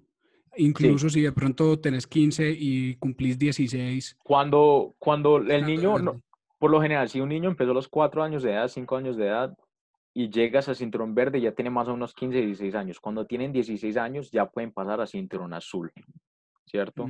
Pasan mm. directamente a cinturón azul. Después, cuando tienen mínimo 17 años, pueden pasar a cinturón morado. Cuando tienen 18, pueden pasar a café y el mínimo de edad para cinturón negro es dependiendo la, de la, del linaje o de la academia. En, por ejemplo, en Gracie Barra, que es la asociación que yo represento, eh, es 19 años. Y Benny, ¿y cómo funciona el negocio de eso? ¿Cómo es que vos representás una asociación? ¿Eso es como una franquicia o qué? Sí, es una franquicia, así es. yo represento y mi academia se llama Gracie Barra. Nosotros somos 700 escuelas a nivel mundial. Ahora, eh, todo eso realmente depende del linaje. Como yo les estaba mencionando un poquito la historia de Jiu-Jitsu, hay unos cinco hermanos. Bueno, después de ello, ellos tuvieron alumnos y cada uno fue cogiendo cinturón negro bajo ellos. Un linaje que se dedicó en una parte de Brasil que se llama Barra de Tijuca, o como dicen ellos, Baja da Tijuca. Y eh, fueron unos familiares de esa, de esa familia Gracie que se fueron para allá y crearon su academia que se llama Gracie Academy. Así empezó. Ahora, como ya, como ya le había comentado, eh, ellos hacían sus retos de 10 mil dólares, llega a la academia y te cascamos. Entonces ellos empezaron a reconocer como los Gracies de barra o Gracies de baja, ¿cierto? Y después de eso decidieron cambiar el nombre de la academia, la oficial que todavía existe. Desde esa academia se volvió oficial, eh, oficial en mil, 1986, ¿cierto? Eh, ahí se creó la primera academia que es Gracie Barra, ¿cierto? Em, y ahí en adelante empezaron a sacar cinturones negros y ellos se fueron regando por el mundo. De los primeros que se fue para Estados Unidos fue, yo creo que se llama Marcio Simas. Él empezó su cambio en Florida. Después de eso, el creador del equipo de Gracie se llama Carlos Gracie Jr., se fue para California. Y ahí se empezó a volver un tema más eh, serio. Empezaron a crear una marca que se llama Gracie Barra. Así como está Gracie Barra, hay muchas otras franquicias como Alliance, Checkmat, no Uniao, eh, muchas otras franquicias. Y cada día creo que están surgiendo más franquicias de Jiu-Jitsu, simplemente representando otros equipos. Y cualquier persona que sea cinturón negro puede montar su academia. Tiene, nosotros estamos, estamos bajo reglamento de una federación que se llama IBJJF, International Brazilian Jiu-Jitsu Federation. Eh, esa es la federación que hace los mundiales, que hace los panamericanos, los torneos más grandes y más prestigiosos. Entonces ellos son los que regulan todo. Entonces yo que por ejemplo soy cinturón negro en este momento, si yo quisiera empezar mi propio equipo, ¿cierto? Digamos yo quisiera de Daniel Echeverry Jiu Jitsu, lo que sea. Eh, yo lo que puedo hacer es juntarme, como yo soy un cinturón negro limpio, yo no tengo ningún dan, ninguna raya, eh, yo puedo juntarme con otros tres cinturones negros de mi mismo rango y empezar mi propio equipo, ¿cierto? Claro, me toca pagar, hacer el papeleo, hacer lo oficial, crear un logo y ya, y está listo. Eh, tengo que probar que mi cinturón negro es legítimo, que a mí me dio el cinturón negro una persona que está regido bajo ellos, que se vio que ellos, él tiene un linaje que es como real. Es más o menos como los caballeros en, en, en, la, en la, época, ¿cómo es? Es como, como los Sir. Las cruzadas. No. Pues, sí, más o menos. Ellos tienen un linaje. no podía ser, en esa época usted no podía ser un caballero si usted no tenía un linaje real, si usted no era una persona que era dueña de tierra, ¿cierto? Entonces, por ejemplo, un breve historia de cómo, cómo es mi linaje, empezando desde el principio, es Jigoro Kano, Mitsuyo Maeda, eh, Carlos Gracie Señor, Helio Gracie, Carlos Gracie Jr., Pablo Castro, Héctor Vázquez, Carlos Barreto, después yo ese linaje es legítimo y eso es lo que prueba que mi cinturón negro no fue una cosa que encontré en una caja de cereal, ¿cierto? Se puede decir, este man recibió el cinturón negro bajo un linaje de personas que de verdad tomaron el tiempo de aprender el arte marcial, entonces así es como se vuelve algo muy serio, ahí es donde la gente dice, no, entonces yo, yo también podía montar algo, yo digo que soy cinturón negro, yo monto una academia, no es tan fácil. Entonces encima de pagar, lo cual no es barato, eh, demostrar que mi linaje es algo cierto, legítimo, ya podía montar algo. Bacano. Y Beni, ¿alguna vez has pensado en hacer el reto de los 10 mil dólares aquí en Colombia, como le doy 10 millones de pesos al que venga y me casque? Uh, uh, no, no, yo no, yo no en particular, pero sigo varios amigos que quieren hacer, porque es que el tema jiu-jitsu acá en Colombia ha sido un poquito lento. La cosa es que yo he notado un poquito, en cuanto a la cultura colombiana, nosotros somos un poquito quisquillosos, se podría decir, en cuanto al contacto físico. Eh, o sea, hablando de, la proximidad del contacto físico hombre con hombre. Sí, hombre con hombre, incluso mujer con hombre, porque yo, yo tengo alumnas y los pongo a rolear con hombres y hay hombres que dicen, no sé, porque se siente como que les va a herir el ego. Donde llega una pelada y te casca, usted va a sentir, ¿para qué tengo huevas? ¿Para qué? ¿Para qué?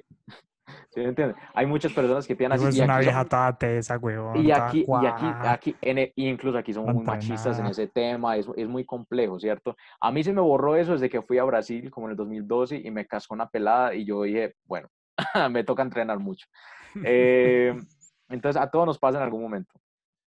Em, Pero es que como estabas diciendo ahora, pues no es necesariamente un tema de fuerza, ¿no? Es también mucho de técnica, entonces... Exactamente. Exactamente. Si llega un punto que es algo que en Jiu-Jitsu a veces es un poco difícil reconocerlo porque ya es el tema de como de sexismo, se podría decir, como... Eh, y es difícil que una mujer pueda admitir como, bueno, ya cuando un hombre llega a aprender Jiu-Jitsu, se le hace un poco más difícil la mujer, ¿cierto? Entonces, por ejemplo, cuando yo estoy entrando con una mujer que también es cinturón negro, yo trato de aplicar la misma cantidad de fuerza que ella me aplica a mí. No sería justo que yo llego y empiezo a aplicar toda mi fuerza, porque es que es algo que tenemos que aceptar y es algo que, que yo siempre tengo muy presente. Eh, la fuerza de un hombre siempre va a ser casi siempre mayor que una mujer, dependiendo del peso, claro, eh, teniendo eso claro.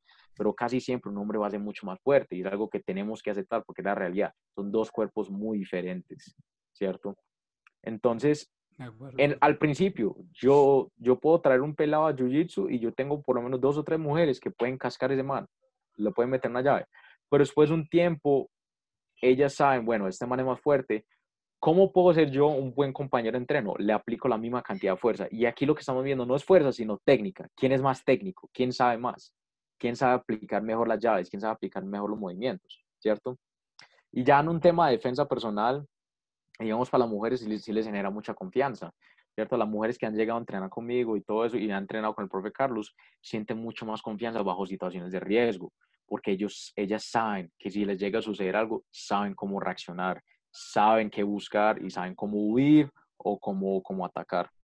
Pues no, y también es que están entrenadas, pero es que no es lo mismo, pues sí, Claro que si usted coge una mujer de 80 kilos, así súper fuerte, con un tipo de 80 kilos, probablemente los dos puedan hacer la misma cantidad de fuerza. Pues, sí. Pues a veces, incluso, incluso en esa situación, por ejemplo, una vez un reto, hay una mujer, usted después lo puede googlear, yo creo que Simon sabe de quién voy a hablar. una mujer que se llama Gaby García. Ahora, Gaby García tiene un desarrollo un poco fuera de lo natural, ¿cierto? Eh, no quiero entrar mucho en el tema porque uno nunca sabe quién va a escuchar esto, pero el tema es que ella no es que tenga unas aptitudes pues muy naturales de una mujer o de cualquier humano. De por o sea, la, la, la pelada más bien grandecita. Entonces, eh, ella decía, no, yo soy capaz de cascar hombres de mi mismo peso en Jiu-Jitsu, lo cual no es cierto, se ha visto. Ella se pone a competir contra hombres de su mismo tamaño y, o sea, ya la fuerza es otra. O sea, la fuerza de un hombre de 80 kilos contra una mujer de 80 kilos siempre va a ser, casi siempre va a ser mayor de, el, de, el de hombre. Wow. Ok. Sí, Ricky, y esta, esta niña Gaby García, que, Gaby García que estaba mencionando Dani, es grandecita, es un understatement, es Pero bien ella, fuerte, diga, sea, ¿no? de- se, atlética, sí, es exacto. ella- atlética. y ella Sí. se, o sea, se, me imagino que se siente orgullosa, pues, de ser Le gusta, le gusta. súper. l- sí, le gusta, le gusta estar así y, y es 10 veces campeona mundial y ya pelea en MMA y es, le gusta estar así. Yo creo que ya va a estar enviándote una imagen por ahí o algo. Yo estoy buscando aquí. Ah, no, pero es que la es impresionante. Sí, es- Wow. eh, Sí. sí, sí, weón. Los cuadritos, todo, parece, todo, todo, todo, parece todo. cincelada, weón. Pero eso es puro entrenamiento, pues. O sea, hay mujeres de bodybuilding que ni siquiera son así de grandes. O sea, la vieja es demasiado grande y la pelada entrena. O sea, para estar así, no importa qué te tomas, usted tiene que, entre- tiene o tiene que entrenar. Wow. Sí, Sí, sí, sí, sí. La pelada es la... Parce, los Pero nadie le roba lo técnico. Ella también es muy técnica. Y más para ser 10 veces campeona mundial, esa es la cosa. Sí. Yo, yo no diría que es fuera de lo natural, sino fuera de lo, de lo común. Pues una persona, no sé, que está Sí, completamente salida de, de lo que es normal. La cosa es que yo tengo entendido que ella cuando tenía como considerado 16 normal. sí, ella, ella cuando tenía como 16 años o algo así, ella era modelo en Brasil. Ah, sí. Eh, tengo entendido eso, que ella era modelo. Porque es muy alta, en ese entonces era más petite, se podría decir. Eh, Sí, wow. y No, pero impresionante. Pero. Beni, entonces ella compite en esto mismo de, ¿cómo se llama esa vieja que es muy famosa de UFC que le metieron una cascada hace Rousey. poquito? Ronda Rousey Sí, o Cyborg. sí, esa, ¿no? Bueno, Ronda Rousey tiene, tiene- ella entró por otro lado, por lo de judo. Ella fue parte de la selección de Estados Unidos de judo. Eh, entonces ella, ella dice que ella, ella, ella incluso, yo sé que ella entrenó un poquito de jiu-jitsu brasilero, pero su enfoque más que todo fue el judo, ¿cierto? Pero ella dice que es capaz de cascar cualquier mujer en, en cualquier tema de grappling, se podría decir. Es que ella es, ella es eh, ¿cómo es? Eh, medalla de oro olímpica, ¿sí o no? Mm, Plata. Plata. Pero es que no solamente a cualquier mujer, o sea, una vieja de esas coge a- al, 80, al 95% de los hombres. Ah, no, no, pues lo que me refería con eso en nada. cualquier, cualquier mujer competidora. Sí, pues, Sí, porque es- ella- eso, eso es lo que ella dice, eso es lo que ella dice. Hay que esperar a ver si, si en algún momento lo llega a probar. pero hace Pues poquito le fue súper mal, momento sí ¿no? fue muy No- buena. No, la cascaron como en 10 segundos. Eh, ella, no, ella peleó hace por ahí dos años, que, Sí, que la ganó. Holly Holm, que la ganó Holly Holm, que la verdad Holly Holm supo cómo manejarla. La cosa es que Ronda tenía una cosa que a ella le gusta acercarse a la persona con uno o dos golpes y derribarlo, llevarlo a la sumisión. La cosa es que Holly Holm hizo algo muy bien, es que ella mantuvo la distancia y como es un poquito más larga, era capaz de mantener distancia, meter un golpe y muy buenos contraataques. Esa es la cosa, aprovechó mucho eso. Vení, yo te quería preguntar una cosa, ¿cómo terminan ustedes después de una pelea de esas? O sea, ¿cómo se levantan al otro día? Vueltos, nada. Vea, en cuanto a Jiu-Jitsu, realmente depende de la situación. Por ejemplo, en mi último torneo, que fue en el Panamericano en Nueva York, que eso fue en septiembre, eh, yo, o sea, eso fue una pelea de ocho minutos, porque la verdad, a mí me sacaron la primera ronda y me tocaba más o menos dos peleas en ese entonces, y son peleas de ocho minutos que me tocó. Eh, a mí me fue muy bien y la verdad no, no sentí ningún dolor, ¿cierto? Eh, pero por decir en un torneo donde me tocó como cinco peleas, al día siguiente no me provoca nada, no me provoca nada, me, toca, me provoca quedarme durmiendo todo el día eh, me provoca, o sea, uno se siente como ayugado, como si hubiera hecho mucho ejercicio. Eh, y depende también, si te aplicaron una llave y usted se lo aguantó, usted va a sentir ese dolor el día siguiente. Eh, entonces, realmente depende de la situación, ¿cierto? Realmente depende de eso.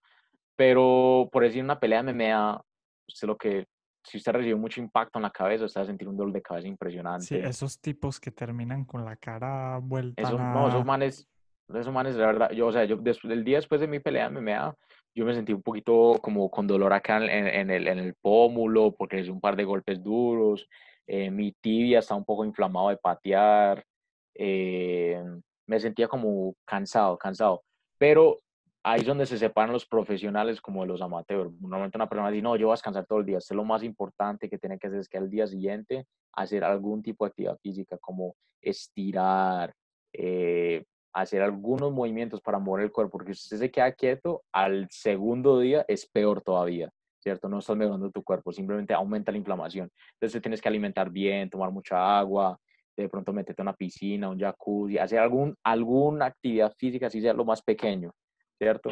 Eh, ya, bueno, ya dado el caso que usted sufre una lesión muy grave, pues ahí sí, pues quédese quieto. Pero si usted tuvo una buena pelea, usted ganó, al día siguiente ponte a hacer algo, estire, haga yoga, eh, ve a una piscina, eh, ponte a caminar, lo que sea, que el cuerpo estaría muy agradecido con eso, porque normalmente a los dos días es que duele más el cuerpo. Wow. Entonces, sí, Dani, ah, y dale, yo, dale, dale, Ricky, dale Ricky que... No, yo iba a seguir preguntando uno cómo entrena para una, para, pues, para irse a meter a una jaula de esas con otra persona. O sea, ¿qué, oh. o sea, ¿qué es la rutina de entrenar? O sea, ¿tienen que cambiar la alimentación? Pues depende, depende mucho, porque en mi caso te empezás a pegar durísimo con otra persona entrenando, llegas vuelto nada también al, torneo, entonces eso cómo se maneja. eso, eso viene por, por temporadas. Por ejemplo, si usted, si usted, digamos, usted Ricky, usted llega y entra a la academia, usted quiere pelear MMA, obviamente se va a demorar en un proceso. Usted va a tener un proceso, tiene que aprender y tienes que mostrar ciertos dotes que usted me va a decir, bueno, este man es capaz de defenderse, dado el caso que se llegue, llega a estar en peligro, ¿cierto? Que es capaz de, de aguantar tres, cuatro golpes en la cabeza y no le va a pasar nada eh, es capaz de salir de esas situaciones. Entonces, por ejemplo, si, siempre se empieza con una base. Usted va a empezar en MMA, por ejemplo, bajo mi régimen, usted tiene que ser bueno en Jiu-Jitsu. Tiene que, tiene que saber cómo moverse en Jiu-Jitsu, cómo escaparse, cómo levantarse del piso, cómo llevar a una persona al piso, cómo someterse. Si usted entra a arte marcial sin tener una base fuerte, normalmente esas personas son las que son más perdidas, ¿cierto? Los mejores ejemplos que te puedo dar son, por ejemplo, como George St. Pierre. George St. Pierre es uno de los mejores peleadores de MMA que ha podido existir en, la historia. ¿Y por qué? Porque el hombre ha sido de los más disciplinados y los más dedicados. El hombre empezó muy joven, eh, muy joven en karate y todavía, toda su vida se dedicó a karate. Entonces él tenía muy buen striking, tenía muy buena capacidad de golpear. Pero después de eso se metió a Jiu-Jitsu y eso es una base muy fuerte de él. Él tiene muy buen Jiu-Jitsu. Después de eso, dentro del Jiu-Jitsu se dedicó por un tiempo y era eh, se, metió a lucha y empezó a pelear en, en, en, MMA.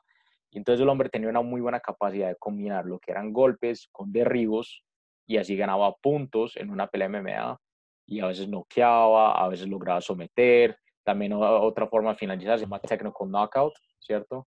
Un knockout técnico que se llega a golpear a una persona y no se está defendiendo, no se ha noqueado, no está mareado, pero no se está defendiendo, el árbitro lo va a parar, ¿cierto? Si usted le entra más o menos, yo creo que son 10 golpes derechos, a usted le paran la pelea. Eh, entonces, es, es, un proceso a veces largo, dependiendo de la persona. Si es una persona con buenos dotes, como en cuanto a motricidad, por lo general en seis meses ya puede lograr meterse una pelea si es que está muy urgido por pelear en MMA. Pero por lo general hay varios alumnos que me dicen, quiero pelear en MMA. Entonces yo le digo, trate de llegar al cinturón azul, al cinturón morado, para que tengas una buena base, y, puedes entrar ahí con confianza, ¿cierto? Pero si es una persona que se quiere meter a MMA de una vez, pues tiene un proceso un poquito más intenso, pero siempre tratando de meter una buena base de jiu-jitsu ahí, en bajo mi régimen, ¿cierto? Dani, entonces mi, estás entrenando. Ah, dale, Simon. Pues estás, eh, qué pena, eh, vos estás pues enseñando no solamente jiu-jitsu en este momento, sino un, un, tema holístico pues de, de, defensa personal y esto en la academia? Siempre. Nosotros en, en la academia siempre hemos, tratado de mantener vivo la raíz del jiu-jitsu, que es la defensa personal. ¿Y a qué me refiero con eso? Por ejemplo, en la situación de los samuráis, si usted se pone a pensar, era defensa personal. Ellos perdían la espada y venía otro man con una espada, tenía que saber cómo defenderse ante eso, ¿cierto? Entonces, la defensa personal en cuanto a Jiu-Jitsu, digamos, en una situación más moderna, llega una persona y te agarra por detrás, ¿cierto? Te llega a abrazar por encima de los brazos y te trata de levantar, ¿cómo te sale esa situación? Estás en una pelea callejera, una persona se te montó encima y te está golpeando. Usted es capaz de salir de esa situación. Eh, hay varias situaciones que te puedo plantear y eso es algo que siempre manejamos. Entonces yo, por ejemplo, tengo mis clases separadas en cuanto a eh, la clase básica, que es fundamental, donde siempre empezamos con una situación de defensa personal. Después de eso pasamos a una situación de jiu-jitsu un poquito más deportivo, donde les enseño llaves, escapes de posiciones, cómo llegar a cierta posición. Lo, lo practican y después de eso hacemos combates controlados. Y estoy hablando solamente de las personas que están empezando, desde el día uno hasta seis meses, hasta personas que son cinturones negros, que les gusta repetir esas técnicas para tenerlos muy fresco en la mente. Y lo que me refiero con combate controlado se llama specific training, los pongo en la situación que aprendieron ese día. Digamos, como le mencioné ahorita, en la montada, una persona encima de usted, pero sin golpes, él te está tratando de aplicar una llave nada más. A veces aplico golpes, pero no, pues no puño, sino mano abierta y trata de escaparte de ahí. Pongo dos minutos en el reloj y tienes que tratar de escaparte de ahí, ¿cierto? Y vamos corrigiendo errores. Entonces, las personas que están recién empezando pasan por ese régimen de clases fundamentales.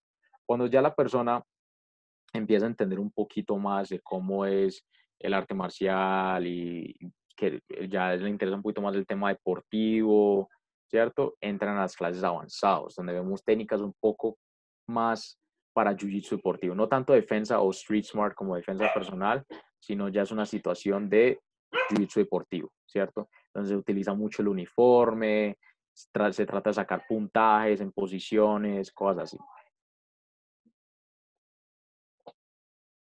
Parce, y ya que estás eh, hablando ahorita, que Ricky te estaba preguntando sobre, sobre el entrenamiento, ahora que vos vas a volver o estás pensando en volver a, a, practicar MMA y vos acabas de recibir, pues básicamente acabas de recibir tu cinturón negro y yo sé que estás compitiendo mucho por fuera en Jiu-Jitsu deportivo, pues específicamente y ya eso cómo, cómo va a afectar tu régimen de entrenamiento, pues ya en la parte personal deportiva tuya.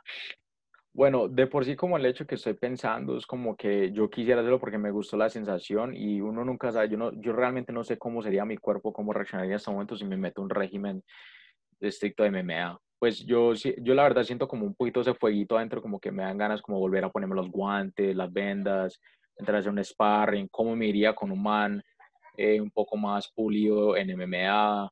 Quisiera sentir esa, esa sensación a través, a ver cómo me va, a ver si de verdad me meto de lleno en la situación de MMA, a ver si me busco una, una pelea pro.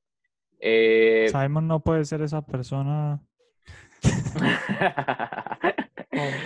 Pero. Me invitan a ver eso, por favor. no, Simon sí recuerdo muy bien nuestras peleas. Yo, la verdad, eso era muy, muy buena, muy buena esos combates. Este man, no, parce, yo siempre le llevé a Dani, ni tanto pues en peso, pero como 7, 8 kilos, weón, y nunca había competencia ahí, Ricky, entre Dani y yo. O sea, siempre, siempre, vos tenías la ventaja, pues. Obviamente, obviamente. No, parce, Dani, Dani siempre, huevón, porque Dani siempre está tres pasos adelante de todo el mundo, huevón, en la academia.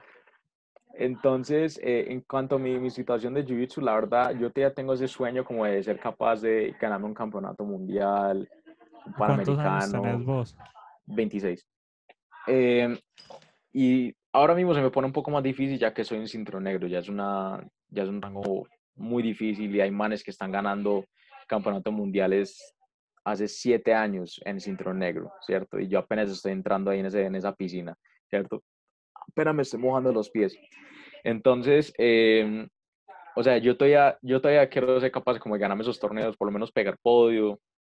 La verdad lo disfruto mucho. No es tanto como que por el hecho que quiero ganar o lo que sea, sino que es algo que también disfruto. Yo disfruto el, el proceso de aprendizaje que tengo antes de un torneo, eh, tratar de aplicar mis técnicas, esa sensación de ir a un torneo, eh, conocer otras personas, esa, eh, toda esa sensación para mí es algo muy valioso y que yo disfruto mucho. entonces yo creo que hasta incluso si llegase la situación que me vuelvo un peleador de MMA, no creo que dejaría de pelear, eh, competir en Jiu-Jitsu. Algo que la verdad podría afectar como lo que estás planeando con tu carrera, pues, y, y ser campeón algún, en algún momento, afectaría tu, pues, tu día Es muy posible, sí. Es, es, muy posible porque eh, normalmente un entrenador de MMA te va a decir, bueno, usted se tiene que cuidar. Si usted tiene una pelea de MMA donde vas a ganar 50 mil dólares y usted va a un torneo de Jiu-Jitsu, existe la posibilidad de que alguien se caiga encima de tu pierna y te llega a fracturar algo o, te llega a pasar algo que te desguinzaste una muñeca o lo que sea y vas a llegar a esa pelea medio chueco, ¿cierto? Entonces, por lo general, los peleadores de MMA no suelen competir en, en torneos de Jiu-Jitsu, pero, pero yo, yo, es algo muy, muy, muy de mí como mi esencia. Yo desde que empecé en Jiu-Jitsu siempre quise competir. Eh, y yo creo que es algo que la verdad no, o sea, no yo, o sea, yo creo que hasta los 50, 60 años, si soy capaz, lo seguiría haciendo, ¿cierto? Yo creo que va a ser muy difícil que no llegue a competir. Eh, es algo muy de mi jiu-jitsu, es algo que yo de verdad disfruto, aprendo mucho. La cosa es que yo aprendo mucho de verme en un torneo, eh, el proceso es algo que yo disfruto también y estoy aprendiendo mucho. Yo, por ejemplo, antes bajaba mucho de peso, yo bajaba como 10 kilos para competir en un torneo y ahora yo estoy muy emocionado porque esta vez estoy haciendo al revés, estoy tratando de aumentar de peso, pelear en otra categoría, a ver cómo me va, haciendo experimentos prácticamente. Y me gusta mucho ese proceso de aprendizaje para poder enseñar a mis alumnos. Por ejemplo, hay muchos alumnos que quieren hacer exactamente lo mismo que yo.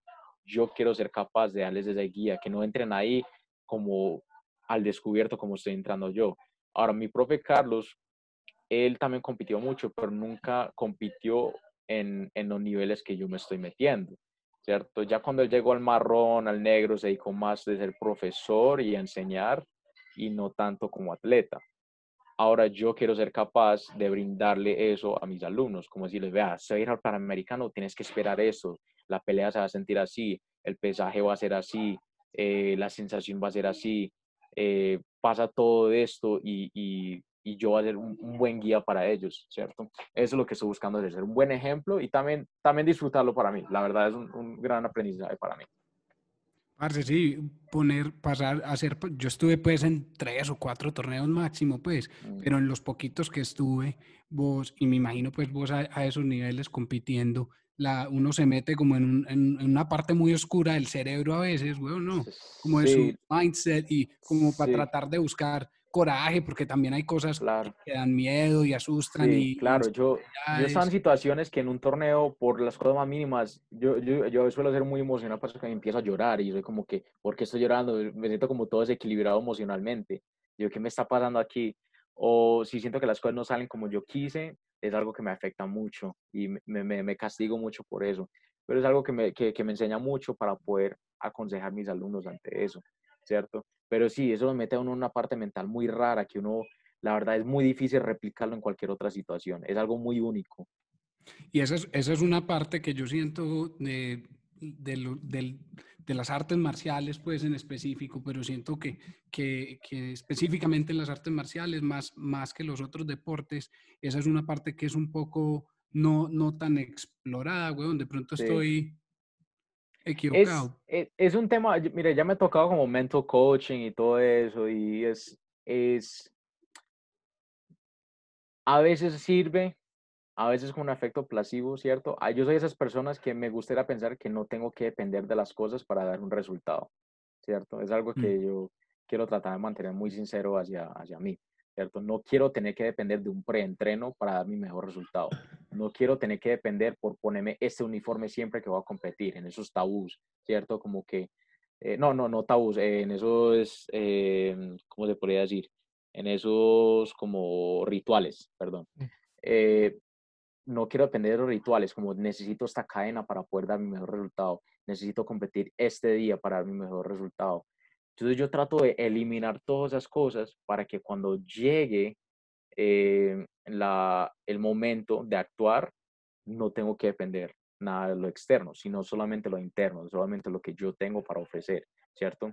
Entonces, por eso, cuando yo voy a, cuando voy a entrenar para una, una competencia, trato de evitar rituales, trato de tener que poner una canción en específica, eh, decirme ciertas palabras, todo, todos mis resultados tienen que depender netamente de mi esfuerzo, lo que yo hice, de lo que yo entrené. Si yo sé que puse el trabajo, voy a estar bien, ¿cierto? y voy a estar bien confiado eh, a nivel mental y emocional y entro ahí y no estoy dependiendo de nada. Solamente de mi entreno y lo que yo fui capaz de hacer. Nada externo, nada de que necesitaba una llamada de mi madre o una llamada de mi novia o necesitaba sobar la, la pata de conejo, lo que sea, nada. Y eso es algo que yo creo que es muy importante en cuanto a mi situación.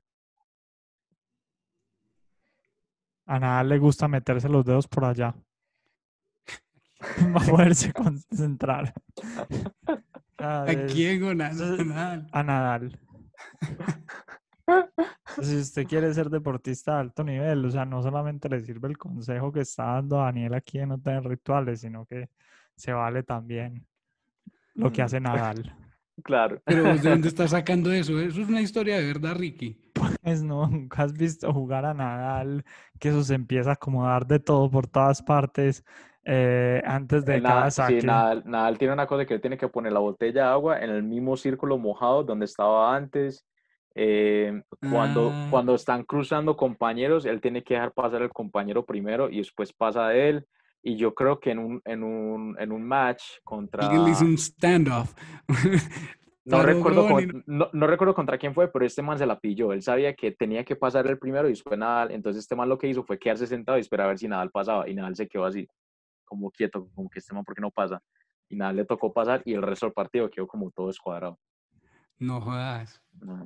Me- Claro, entonces te empiezan a, te empe- esa- ese tipo de cosas te empezarían a afectar a vos si, si vos no, Claro, no estás entrando al tatami o a la jaula solo, ¿sí o qué? Sino que entras con, con un morral con peso, con- huevón, que te puede beneficiar o te puede hacer daño. Exactamente. Entonces, por ejemplo, ya yo antes tenía mentor coaching que me decía, no, eh, tienes que hacer este tipo de cosas. Entonces yo pe- empecé a sentir como que, bueno, si me meto mentor coaching, tengo que estar pagándole a este man siempre para poder sentirme bien para un torneo.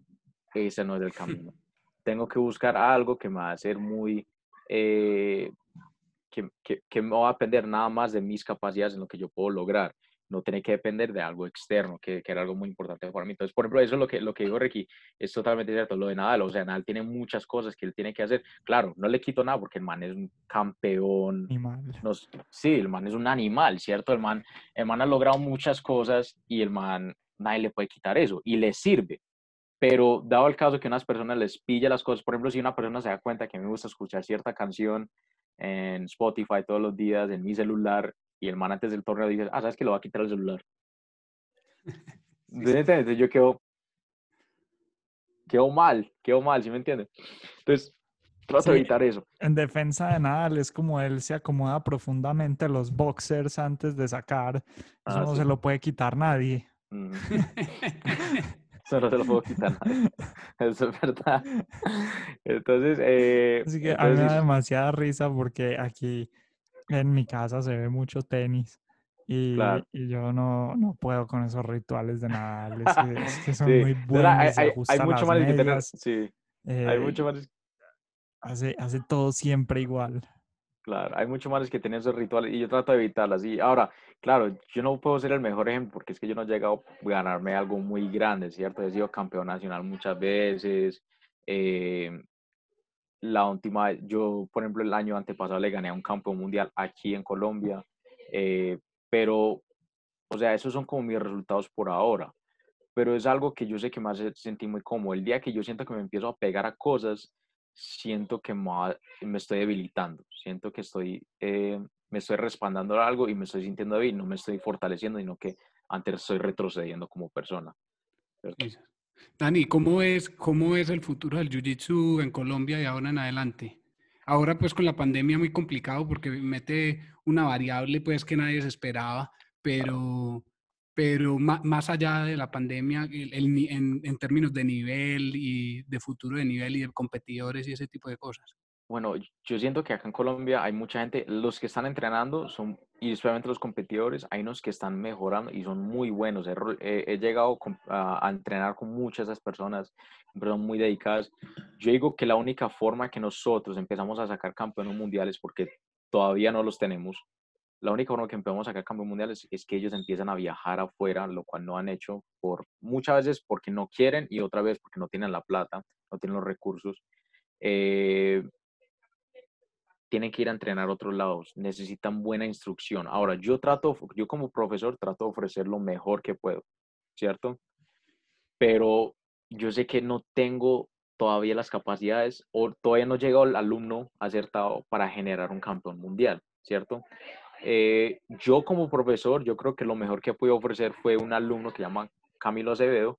Él le ganó un campeón mundial en México, ¿cierto? Y yo digo, wow, mm. es un pelado que entrenó bajo mi régimen, me siguió mis consejos eh, y lo logró. Y bajo mi dirección, mi esquina, lo logró. Este pelado, pues, pero claro que él pasó por una época de 16, 17, 18 años donde quiso disfrutar un poquito la vida y ahora es que apenas está volviendo, ¿cierto? Yo digo que si el pelado nunca se hubiera retirado, estaría volando en este momento. Yo te iba a preguntar por el huevón, porque me acuerdo cuando yo me fui, él estaba en un punto en el que era como un tipping point, en el que, en el que yo lo veía como el peladito, pues que le decíamos Camilito, huevón. Y yo lo veía, yo tampoco es que fuera muy amigo de Camilo, pero, pero algo, algo compartí pues con él y, en la academia no comparte con todo el mundo. Y, y yo me acuerdo verlo cuando yo me fui, él estaba como en un tipping point en el que, en el que iba o a, a, ponerse a rumbear porque ya tenía como 16 años, yo me acuerdo, o, o iba a volverse un animal. Y cuando yo me fui, empecé a ver, parce, campeonatos, creo que vi el campeonato de México, y ay, huevón, este pelado se iba en serio. Y después, silencio total, weón. Y no volví a ver nada de él en redes sociales, ni de fotos de ustedes, ni de él. Es difícil. Y, y yo, pues, ay, Sí, es muy difícil porque es que nuestra cultura es muy de pasarla bueno, ¿cierto? Nosotros llegamos a un punto, o sea, yo logré pasar por eso porque es que yo la verdad, yo me refugié en el jiu-jitsu en el sentido de que yo antes vivía en Estados Unidos, me vine a vivir acá, yo la verdad no tenía muchas amistades cuando, cuando me vine a vivir acá, tenía mi familia nada más y mi único escape era irme a realizar deporte y me metí lleno el jiu-jitsu. En ese momento que yo fácilmente pude haberme devuelto un rumbero, lo que sea en esa época, yo me refugié bastante en el jiu-jitsu, me dediqué mucho al jiu-jitsu. Ya después, digamos, a los 20, 21 años, empecé a sentir esas tentaciones, pero yo decía, bueno, esto ya es mi trabajo, ya no soy capaz de salirme de esto. De pronto me, me escualquieraba en cualquier momento, pero me, me, me mantuve muy firme en el, en el, en el jiu-jitsu. En cambio, Camilito, un pelado muy agradable, el pelado no la pasa bien con él y se ríe, todo eso, ya es amigo todo el mundo. El pelado está en un punto de que ya se está como, como decía Simon, es un tipping point. Entonces empezó a complicar las situaciones para él y le empezó a parecer un poquito aburrido el entreno, a veces le hacía falta para ir, eh, recursos para ir a torneos, eh, se le empezó a complicar las situaciones y se empezó a desmotivar, ¿cierto? Entonces ahí es donde perdimos a Camilito se dedicó a trabajar, le empezó a hacer falta el jiu-jitsu y regresó y pasó esta pandemia, entonces el pelado está ahí como que, ¿qué hago? Ah, qué vuelta, weón, eso es lo peor. Eso es lo peor, cuando uno está motivado para hacer algo y hay algún factor externo que, que, que lo para, weón, y vos no puedes hacer nada. Total, total, total. Pero el pelado, yo sé que apenas ya pasemos esta pandemia, él va a regresar o va a empezar a, a, entrenar y ojalá tenga las capacidades. Él es muy natural, él es de esas personas que son capaces como aprender las cosas y aplicarlas espero que él pueda volver y es un pelado que yo le tengo mucha fe, que yo creo que sí es capaz de lograr ciertas cosas en el jiu-jitsu, en la vida, en lo que sea. Pero sí, entonces, por ejemplo, en cuanto a los colombianos, aquí nosotros tenemos una cultura muy de, de rumba, entonces, en cuanto al futuro acá, necesitamos cambiar un poquito la cultura. ¿Por qué las cosas sucedieron tan rápido en Estados Unidos? Porque allá tiene una cultura deportiva donde todo el mundo está metido en algo y todo el mundo quiere sentir, sentirse capaz de, de defenderse en una situación de peligro eh, necesitan un outlet de estrés. Acá en Colombia el outlet de estrés es la botella de guaro.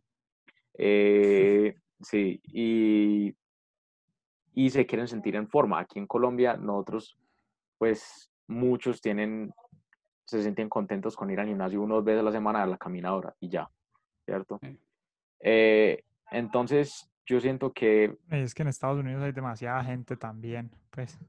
Sí, pero en cuanto a números, sí se puede, sí se puede poner eso como una razón, pero por otro lado es como que yo siento que tiene, tiene, mucho que ver con la cultura. Ahora, de a poquito se está creciendo, o sea, yo, yo, veo gente que llega a la academia, les interesa, han visto UFC, quieren ser capaces de hacer esas cosas. El tema ahí es quién es capaz de aguantar a llegar al cinturón negro, ¿cierto? Por lo general, no muchas personas llegan al cinturón negro porque es difícil. Cualquier cosa que, que de verdad vale la pena suele ser muy difícil, ¿cierto? ¿Cuántas personas entran a la universidad y les toca retirarse porque no son capaces, ¿cierto? Sea por factores externos o, o porque simplemente se aburren o lo que sea. ¿Cuántas personas cambian de carrera? montar una empresa, o sea, exactamente, hacer un montar una podcast. empresa, un Pues todo podcast. requiere demasiada disciplina, pues lograr Total, cualquier total. cosa con, con algo. Sí, total, Eh, trabajo, lo que sea. Muchas veces las personas se motivan y es lo mismo en el jiu-jitsu. En el jiu-jitsu, estás o no estás. O sea, si usted se va a dejar desmotivar por cualquier cosa, créame que no vas a durar. Pero si usted es una persona que es capaz de generar esa disciplina y sacar el tiempo, dedicarse y de verdad querer llegar a eso, por lo general las personas cuando se pasan del cinturón morado no se salen. Ya, ya se metieron de lleno y llegan al cinturón negro. Ese cinturón azul que es como el filtro, el colador de, de, de o el separador de from men from the boys. O sea, ahí es donde Ujú. mira quién, sabe, quién, quién la aguanta, ¿cierto? Y entonces, ese es el filtro más grande. Cuando las personas ya se pasan de ese filtro al azul y llegan al morado, suelen, suelen eh, lograrlo. Ahora, el- en cuanto al Jiu-Jitsu Colombia, cuando yo empecé era muy difícil. O sea, eh, en cuanto a ser profesor, recibir instrucción, eh, torneos, cosas así, ya las cosas están creciendo un poquito más. Y yo diría que dentro de unos 10 años, pues van a haber muchos cinturones negros. Ya hoy en día, yo diría que por lo menos en Colombia hay unos, por lo menos 15 cinturones negros eh, oficiales que compiten y todo, 10. Eh, hay mucho por ahí que, que le gusta. Es una cosa aquí. Un Sí, no, burn. hay, hay mucho colombiano, hay mucho colombiano acá que le gusta buscar el camino fácil, no le gustan aceptar las cosas como son Sí. y buscan llegar a las cosas como no es. Así de sencillo, no, no, no me meto mucho en detalle. Sí, sí. Pero, pero los que somos legítimos, los que yo conozco, son personas con las que yo he entrenado, eh, ellos, o sea, ellos, son personas que yo sé que sí son cinturones negros y yo sé que van a llegar más. Entonces yo, por, yo creo que en unos 10 años sí van a haber mucho más, van a haber más academias eh, y ojalá un campeón mundial. No necesariamente tiene que ser este, este pescuezo acá, pero puede ser cualquiera. O sea, si, si una persona lo logra, eso quiere decir que todos de alguna forma lo logramos. Porque eso ya, ya empieza a llevar todos los ojos a Colombia, como, uy, Colombia tiene un buen jiu-jitsu. Así fue en Ecuador. Ecuador este año pasado tuvieron su primer campeón mundial, ¿cierto? Eh, entonces todo el mundo ya tiene el ojo en el Ecuador. Wow, Ecuador tiene muy buen jiu-jitsu. Ya lo que sigue es Colombia. Dani, en, tu, en tus clases con niños, para, para niños, eh, ¿vos haces algo por, como por darles esa mentalidad competitiva y, y- y ganadora a los niños? ¿O Es es, difícil, es di- solamente- Es difícil porque el tema niños aquí todavía está creciendo, pero hay uno que, hay uno que otro que ya de por sí entra con esa mentalidad de que quiero competir, quiero, quiero entrar a torneos. Otros no saben dónde están parados. eh, otros están ahí porque el papá lo metió. Entonces, eh, hay, es difícil, es algo que yo todavía estoy aprendiendo. Cada vez que yo viajo y voy a, voy a una academia, trato de aprender de ellos cómo hacen para motivar al niño. Y es exactamente lo mismo, sino que es un mayor número de niños. Donde yo tengo 10 niños, ellos allá tienen 30 niños y es exactamente lo mismo. Tienen unos que no saben dónde están parados, otros que parecen eh, campeones de UFC y otros que, que están ahí porque los papás lo metieron y él como que, ah, bueno, listo, yo lo hago. E- Ese último era yo en, en- en todos los deportes. Mi, y- mamá cuenta la historia que yo de las clases de tenis salía arrastrando la raqueta ah, hasta llegar al carro para irme. Y es, y es cuando uno, cuando, cuando uno es adulto, uno dice, ah, yo por qué no le metí ganas a eso, estaría multimillonario jugando tenis en ese momento. No, que no, a mí, a mí me compraron un Play a los cinco años y hoy vivo ya- de eso. Ya, Entonces, entonces ya, ya con eso tú. Ya con eso tú. sea, así como a vos te metieron a los cuatro años y te quedó gustando, a mí, a mí también me gustó mucho el Play. Sí, parece tan impresionante que ya tantos estilos de vida diferentes puedan tener un futuro bueno en términos pues, de, de ser un profesional o tener un buen trabajo. Como, pues, si te fuiste antes era deportes o ser ejecutivo, ¿sí me entendés? Pero ahora tenés una Claro. parte tecnológica, huevón, que no, que la tenés toda en tu habitación desde que sos chiquito y, y- y se te abre el mundo impresionante. Entonces, por ejemplo, Ricky, vos que, que sos eh, coder y, y toda la cosa. Entonces, hay, hay oportunidades que, que son de los últimos 10, 15 años. Sí. Sí. Eh, Yo creo que en este momento histórico se valora demasiado los skills, pues como saber hacer cosas. Es, es valioso eh, saber jiu-jitsu y poder dar las clases eh, y, y es más No, pues, valioso todavía ahora- cuando el, el y- y profesor ahora- es súper teso. Claro, ahora, ahora que soy dueño de academia, todo la, la importancia de saber manejar Excel. que no todo el mundo, usted piensa que sabe manejar Excel hasta que te toca, ¿sí me entiende? Eh, cosas, cosas así muy sencillas. Cuando ya empecé a manejar la academia, yo decía, bueno, nada más es dar clases, no, hay un boleo de papeleo, eh, Mm. publicidad, me tocó volverme más o menos un experto manejar horarios de publicidad, como que no puede publicar esto a esta hora porque nadie lo va a ver, o todo ese tipo de cosas, empe- empezaron a involucrar en, en una cosa que yo decía, ¿esto en serio tiene que ver? Entonces, eh, gracias a eso que yo llegué, no me achanté ante esa situación, sino que dije, bueno, me voy a adaptar y voy a aprender, pues se creció bastante la academia y llegamos a otro nivel y yo siento que nosotros tenemos por lo menos la academia más bonita del país, tan siquiera, pues ¿Y dónde, dónde Sí, queda tu academia? en el poblado. Pero, pero como, como por dónde? Ah, nosotros estamos ubicados en, no sé si lo conocen, un gimnasio que se llama Gimnasio Santillana, arriba de la clínica Las Vegas, estamos en el segundo Sí. piso. Ok, ah, bacano. ¿Y cómo se llama tu academia? Gracie Barra Medellín. Ah, muy bacano. Eso es ahí abajito de, de Oviedo, Sí. ah, Al lado, es al lado de Oviedo. al lado de Oviedo.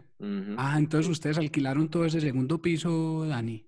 Sí, bueno, ya antes empezamos, antes, antes empezamos en, en, en un solo cuarto y ya tenemos dos cuartos. Entonces tenemos el, el segundo piso que se ve ahí arriba del, gi- del gimnasio y hay otro cuarto atrás. Entonces tenemos una parte que es nada más para boxeo y otra parte que es para jiu-jitsu. Parce, sí, muy chimba. Esa, es, con esa llevan que no pasan de cuatro años porque a mí no me No, tocó. noviembre 2017 abrimos. Sí. Sí, huevón, a mí no me tocó y empecé a ver las fotos y se ven Eso fue, eso, eso fue tremendo porque nosotros estamos en, un, en otro gimnasio que estaba al frente de, ah, ¿cómo es que se llama? Eh, San Fernando Plaza. Estamos al Sí. frente de San Fernando Plaza, en un gimnasio eh, donde Simon le tocó. Cuando, última cuando nosotros nos empezamos a preparar para un torneo en México, eh, la semana antes de irnos para México, el dueño del gimnasio nos dijo que vendió el lote y que iban a tumbar el, el, el- el gimnasio y iban a crear un, un edificio, o iban a construir un edificio ahí y que nos teníamos que ir. Y nosotros, ¿qué íbamos a hacer? Empezamos a decir los alumnos, bueno, nosotros regresamos de México, la Eso cancha es está cerrada ahí donde, donde hicieron Cross, ese edificio que se llama Cross. Sí, ahí. Entonces, Yo me acuerdo de los Eh, avisos. Entonces ahí yo le dije a Carlos qué vamos a hacer. En ese entonces Carlos y yo decidimos hacernos socios y regresamos y empezamos a buscar locales y vamos a crear la, la academia. Em, entonces fuimos a México, ganamos, regresamos y ya después todos tristes porque no teníamos dónde entrenar ni dónde celebrar las medallas. Eh, Carlos, por los conocidos que él tenía, una profesora de yoga en San Lucas que nos alquiló un cuartico pequeño por un mes o dos meses hasta que con- encontramos un local. Y eso fue lo peor porque en ese entonces nada más iban dos, tres alumnos y éramos tratando de eh, ahorrar dinero para poder crear el local y, y buscar cosas y lo que sea. Nos, nos demoramos un buen rato hasta que encontramos el local en en gimnasio Santillana y todavía no estaba hecho, todavía lo estaban construyendo. Entonces nos tocó esperar un rato eh, y a esperar a ver qué pasaba. Mientras tanto, estamos generando muchos problemas en ese local de yoga. Se quejaban porque olía muy maluco, que porque olía sudor, que los tatamis, pues la, la lona donde, sobre donde, donde uno entrena. Entonces nos tuvimos que salir de ahí y la academia estaba cerrada. Hasta que por fin nosotros logramos construir todo, creamos la academia, pintamos los muros y abrimos y eso fue lo mejor, porque ahí regresaron todos los alumnos. A mí me sorprendió mucho porque ninguno de los alumnos se fueron para ninguna otra academia, todos fueron muy leales, se mantuvieron con nosotros y yo la verdad me- hasta el día de hoy me siento muy agradecido por ellos porque creyeron en nuestro trabajo, lo logramos y empezamos en ese local pequeño y cogimos otro local, lo ampliamos y ya tenemos dos locales y ahora mismo lo tenemos cerrado por la pandemia. Pero la verdad, nosotros hemos crecido bastante gracias a eso, a tanto esfuerzo. Próximamente, próximamente podrán volver. Sí. Va a tocar Sí, hacerle prueba rápida de COVID antes de que se echen al piso a... No, eso, yo no sé, eso lo veo muy largo, pero ahí esperemos a ver qué pasa. Dani, hablando de eso, desde, desde ese punto pues de, de negocios, ¿cuándo ven ustedes que pueden de pronto volver a abrir? ¿Qué les han dicho? ¿Qué han averiguado? Bueno, la verdad, nosotros hemos recibido muchos ejemplos, por ejemplo, en Texas, ya varias academias de Gracie Barra ya han abierto. En Estados Unidos ya el tema es un poco más flexible, cada quien tiene sus creencias sobre el virus, yo no me voy a meter mucho en eso, sobre lo que creo yo, pero eh, el tema es que el virus está y aquí la gente le tiene mucho miedo. Y lo que yo siento que hay una gente que no, no cae en cuenta es que el, el país no está en cuarentena para que la gente no se infecte, porque por lo general todo el mundo dice, en algún momento nos vamos a contagiar todos, porque es muy contagioso. Pero el tema es el sistema de salud de acá. No aguanta si nos llegamos a contagiar todos y no nos puede recibir a todos en ese momento. Entonces, en ese punto yo entiendo lo de la cuarentena. Ahora está a mi otro lado como empresario, dueño de una academia y como profesor que dice, marica, ya, por favor, marica, ya, por favor, no aguanto esto más, tengo que pagar arriendo, necesito generar ingresos, tengo alumnos que quieren volver a entrenar, dar clases virtuales por Zoom es una pelle, eh, pero toca y igual yo sé que eso es algo muy bacano para los alumnos porque se sienten como que nosotros nos dedicamos tiempo, les enseñamos y, y los sacamos de la rutina estar sentado en un escritorio todo el día. Claro, porque también para ellos está muy aburrida la cosa, sobre todo si tenés niños y cosas así, que es claro. pues uno pasar de ir al colegio y jugar Los niños han sido lo más agradecidos de todos, los niños han sido lo más agradecidos de todos, los, los adultos sí son los más como que, ah, yo veré, pero, pero sí estoy en un punto como que, bueno, espero que eso sí se llegue a mejorar, ojalá antes de agosto, pero esperemos ver, la cuarentena cada vez que se acaba se extiende. Sí, sí, cada, cada 15 días el, presidente alarga. Es un tema muy complicado. Sí, está, está, al lado económico y está al lado como que salud y los dos chocan, los dos chocan y chocan muy fuerte. Entonces, ¿eres egoísta o tienes empatía con los demás? ¿Qué lado estás? Pues eh, yo creo que se vale las dos, ¿cierto? Pues uno no puede ser egoísta porque se está afectando, pero también entender que, que igual no puede abrir porque, pues, pues yo creo que es natural sentir las dos cosas, pues, y eh, yo, e, en, yo, yo, no sé si, si es un tema de este país o es un tema como, como cultural de la época, pero por estos días todo el mundo quiere como tachar todo como bueno, malo. Sí, eh, sí. Y, y yo creo, pues, y, y, eso está pasando en todo el mundo. Entonces, todo es bueno, malo, todo es izquierda, todo es derecha, usted es un comunista o es un neoliberal asqueroso. Total. pues, eso yo, yo creo yo que. creo que todo, todos nos podemos poner de acuerdo, es que simplemente que queremos que todo vuelva a la normalidad, sino que lo único en que nos ponemos en desacuerdo es la forma que se va a hacer. Y, y eso, y eso es lo, lo, lo, que tenemos en este momento, es lo único que nos, nos estamos enfrentando en este momento.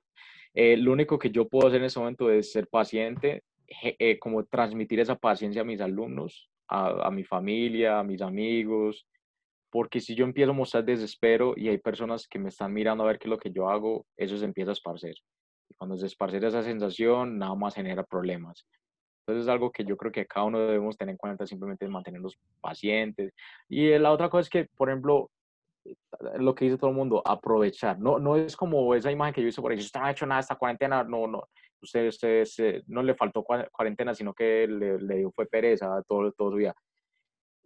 No tenía nada que ver con eso, pero yo, por ejemplo, en ese momento me empezaron a surgir cosas a lo último, como que al principio de la cuarentena, pues sí, lancé una plataforma virtual de mi academia donde todos mis alumnos ya pueden ver las técnicas que yo les enseño. Eh, y después de eso era más que todo dando clases, entrenando una que otra vez en la casa. A veces daba clases privadas en las casas de personas o en mi academia. Eh, y ahora ya estamos con, con, un nuevo tema, con unos amigos que, que, son parte del equipo, pero no de la academia, porque mi, mi, equipo, mi equipo, pues somos varios en el país. Eh, hicimos un podcast y ya hicimos el primer episodio, pero todavía no se ha lanzado. pero tiene mucha expectativa. Como nosotros somos muy conocidos en nuestro gremio, las personas están muy eh, emocionadas por lo que vamos a hacer. Entonces ya hicimos nuestro primer episodio, se va a lanzar el próximo jueves eh, y es con un profesor muy reconocido de Ecuador que se Juan Miguel Iturralde, que es el profesor del primer campeón mundial de Ecuador. Entonces el hombre eh, también tiene mucho que ver con la historia de Jiu-Jitsu en el país de Colombia, él también tiene sus academias acá, es una persona con muy buenos, con, muchos conocimientos, mucho que dar, mucha historia y es una persona que, que, es muy motivador, eh, es muy bacano escucharlo. Nosotros vamos a anunciar ese, vamos a soltar ese primer episodio el, el próximo jueves. El podcast se llama Fuera del Tatami, eh, que el tatami es el lugar donde uno, uno entrena, entonces quisimos hacer algo más o menos con el, con el tema Jiu-Jitsu en cuanto al nombre. Y la verdad se ha recibido muy bien en el público, eh, tanto como familiares míos, amigos que no hacen Jiu-Jitsu, me empiezan a preguntar sobre el Jiu-Jitsu. Y ese era el tema, o sea, nosotros hicimos esto no porque, bueno, es algo muy cierto, es que mucha gente está haciendo, creando podcast hoy en día, pero es algo que yo creo que se necesitaba. Más que lo que queríamos hacer, era algo que se necesitaba. Y era que se sabe mucho sobre el Jiu-Jitsu en Estados Unidos y en Brasil, de pronto México, pero no se sabe mucho sobre el tema de Jiu-Jitsu en Latinoamérica, lo que está sucediendo en Colombia, Ecuador, Venezuela, Perú, Chile, Argentina. Queremos dar como un enfoque, poner como una lupa sobre eso, sobre esa situación y, y darle algo a, a, a, ese, a, ese, a la comunidad que ha sido un poquito ignorada. La verdad tenemos muy buenos eh, representantes, buenos profesores, buenos competidores. Claro, no, no han logrado campeonatos mundiales, de pronto unos panamericanos o cosas así, pero, pero sí han logrado grandes cosas y son personas que tienen mucho para dar eh, y yo siento que la comunidad latina eh, merece algo así, se merecen un, algún tipo de información, conocer historias de su propio país, de, de, su jiu-jitsu, cómo fue que creció en, en su país, en, en, en, Perú, en, como mencionan en todos esos en otros países. Hay muchas personas que recién están empezando jiu-jitsu hoy y no saben la historia de su país, cómo fue que llegó jiu-jitsu a su país, eh, cómo fue que pasó eso, usted dónde aprendió, su profesor de dónde vino, eh, qué lo motiva a seguir adelante, qué lo motiva a, a seguir enseñando, eh, cacharros que les han pasado, momentos que han peleado MMA, que han peleado con alumnos, que se han separado, equipos que se han dañado, equipos que se han generado, nuevos equipos, eh, historias de familia, cosas así. Y todo eso va a estar involucrado en ese podcast. Una chimba de eso, Dani. Y, y, dijiste que el canal, el canal tuyo personal, o sea, una cosa es el podcast que es fuera del tatami y sí. lo encontrás en Spotify, en todas las, en todas las. Sí, ya pronto lo vamos a lanzar en, ya, ya hicimos casi todos los medios, pero para poder como volverlos públicos tenemos que subir el contenido, ¿cierto? Entonces ya tenemos listo para Spotify y para YouTube. Eh, nos pueden encontrar en Instagram como fuera el tatami y ahí van a ver un poquito más de la información de lo que estamos creando. Y, bueno, entonces una cosa es eso y lo otro es tu canal personal que, que vos das instructivos y eso que es en YouTube, sí. ¿o qué? No, eh, nosotros tenemos una plataforma por medio de un programa que se llama Kicksite, ¿cierto? Y ahí nos pueden encontrar, si ellos quieren más información sobre nuestra plataforma de, de técnicas de Jiu-Jitsu y ejercicios, se pueden meter por eh, BJJ Colombia, BJJ Colombia en Instagram y ahí está la información para entrar a la plataforma. Ah, listo. No, una chimba eso. Ricky, ¿vos tenés más preguntas para Dani o lo dejamos irse a comer? Eh, no, pues yo me puedo quedar aquí preguntando cosas. Voy a hacer la última pregunta. Voy a hacer la última pregunta así para terminar bien este podcast. Eh, sí, ¿cómo es que se llama el, el pelirrojo de UFC? Conor McGregor. Ese, ah, ese Conor McGregor, sí. Sí, la pelea de McGregor y Mayweather hubiera sido en un coso de UFC, ¿quién hubiera ganado? McGregor. McGregor. McGregor, sí. McGregor, McGregor. Puede que Mayweather dice que tiene buena lucha, pero McGregor tiene más experiencia. Ese es y la el experiencia vale más mucho. aburrido que yo me he visto en mi vida. O sea, creo que es a lo que más era muy técnico. le han hecho. Era muy técnico, era muy técnico. Pero, o sea, lo que hizo Mayweather fue muy inteligente. Lo desgastó como buen boxeador, lo desgastó, le dijo que se cansara y después empezó a meter la ráfaga contra McGregor.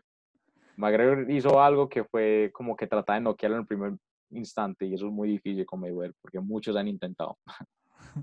No, pues, y McGregor siempre se le hace tan que el, creo que la última pelea que tuvo que tuvo en el octágono eh, tenía mejor tanque, pero por lo general sí. él se, se, le ha ido el tanque bastante rápido. Sí, sí, ya está mejorando ese cardio, pero se la, se la dio El cardio, un se cansa ah, pues. Okay. O sea, el si cardio. no ganan dos minutos pierde. No, pero si, se le, si se le va a cinco rondas, de pronto le va mal. Okay. Empieza a penarla, pues ya no se ve tan entero. Claro. Yo sé que él tuvo una pelea, una de sus últimas, donde se veía Perdió mucho también, mejor hace cardio. Y uh -huh. sí, pues es que hace mucho no pelea, no pelea hace como dos años ya. Ha peleado y... con buses y cosas así. no, no sé si lanzando, lanzando artículos pesados a, a buses. sí, sí. Ah, bueno, parce. No, parce, Dani, Dani, muchísimas gracias, parce, por, por unirte. Fue ahí como medio sobre la hora, pero yo me habías dicho que el fin de semana te quedaba bien y yo dije, no, pues de una tenemos la oportunidad. Hágale. No, Simon, antes muchas gracias, la verdad está, está muy bacano, me reí mucho, lo disfruté bastante. Eh, y no, muy agradecido con ustedes por permitirme esta plataforma y hablar un poquito con ustedes. No, una chimba y para mí, para mí es muy, muy bacano, parce. A mí no estuve, huevón, no he estado los 10 años, los 20 años que, que, mucha gente tiene pues en eso, pero para la etapa pues que yo he tenido en el Jiu-Jitsu hasta el momento, para mí ha sido como muy especial y me parece muy bacano poder hacer algo para promocionar el deporte en el país, así sea un granito de arena pequeñito, porque el Jiu-Jitsu es de lo más chimba que hay, huevón. Y es, y es, entre las artes marciales, una de las artes marciales más, más seguras para practicar, pues. Sí, sí. No vas a salir aporreado, no tienes que ir 100% todos los días y es a, es a, tu ritmo prácticamente. A menos que yo te diga que te tienes que mover más rápido. sí, Pero bueno. Listo, chicos. Pero muchas gracias. Eh, hasta la próxima. No, gracias a usted, Ricky. Gracias, Vamos a escuchar pronto ahí en Fuera del Tatami. Así es, así es. Ya sabes, el jueves, el jueves ahí sale el primer episodio. Listo, Dani, todo bien. Chao, chicos. Chao, chao. chao.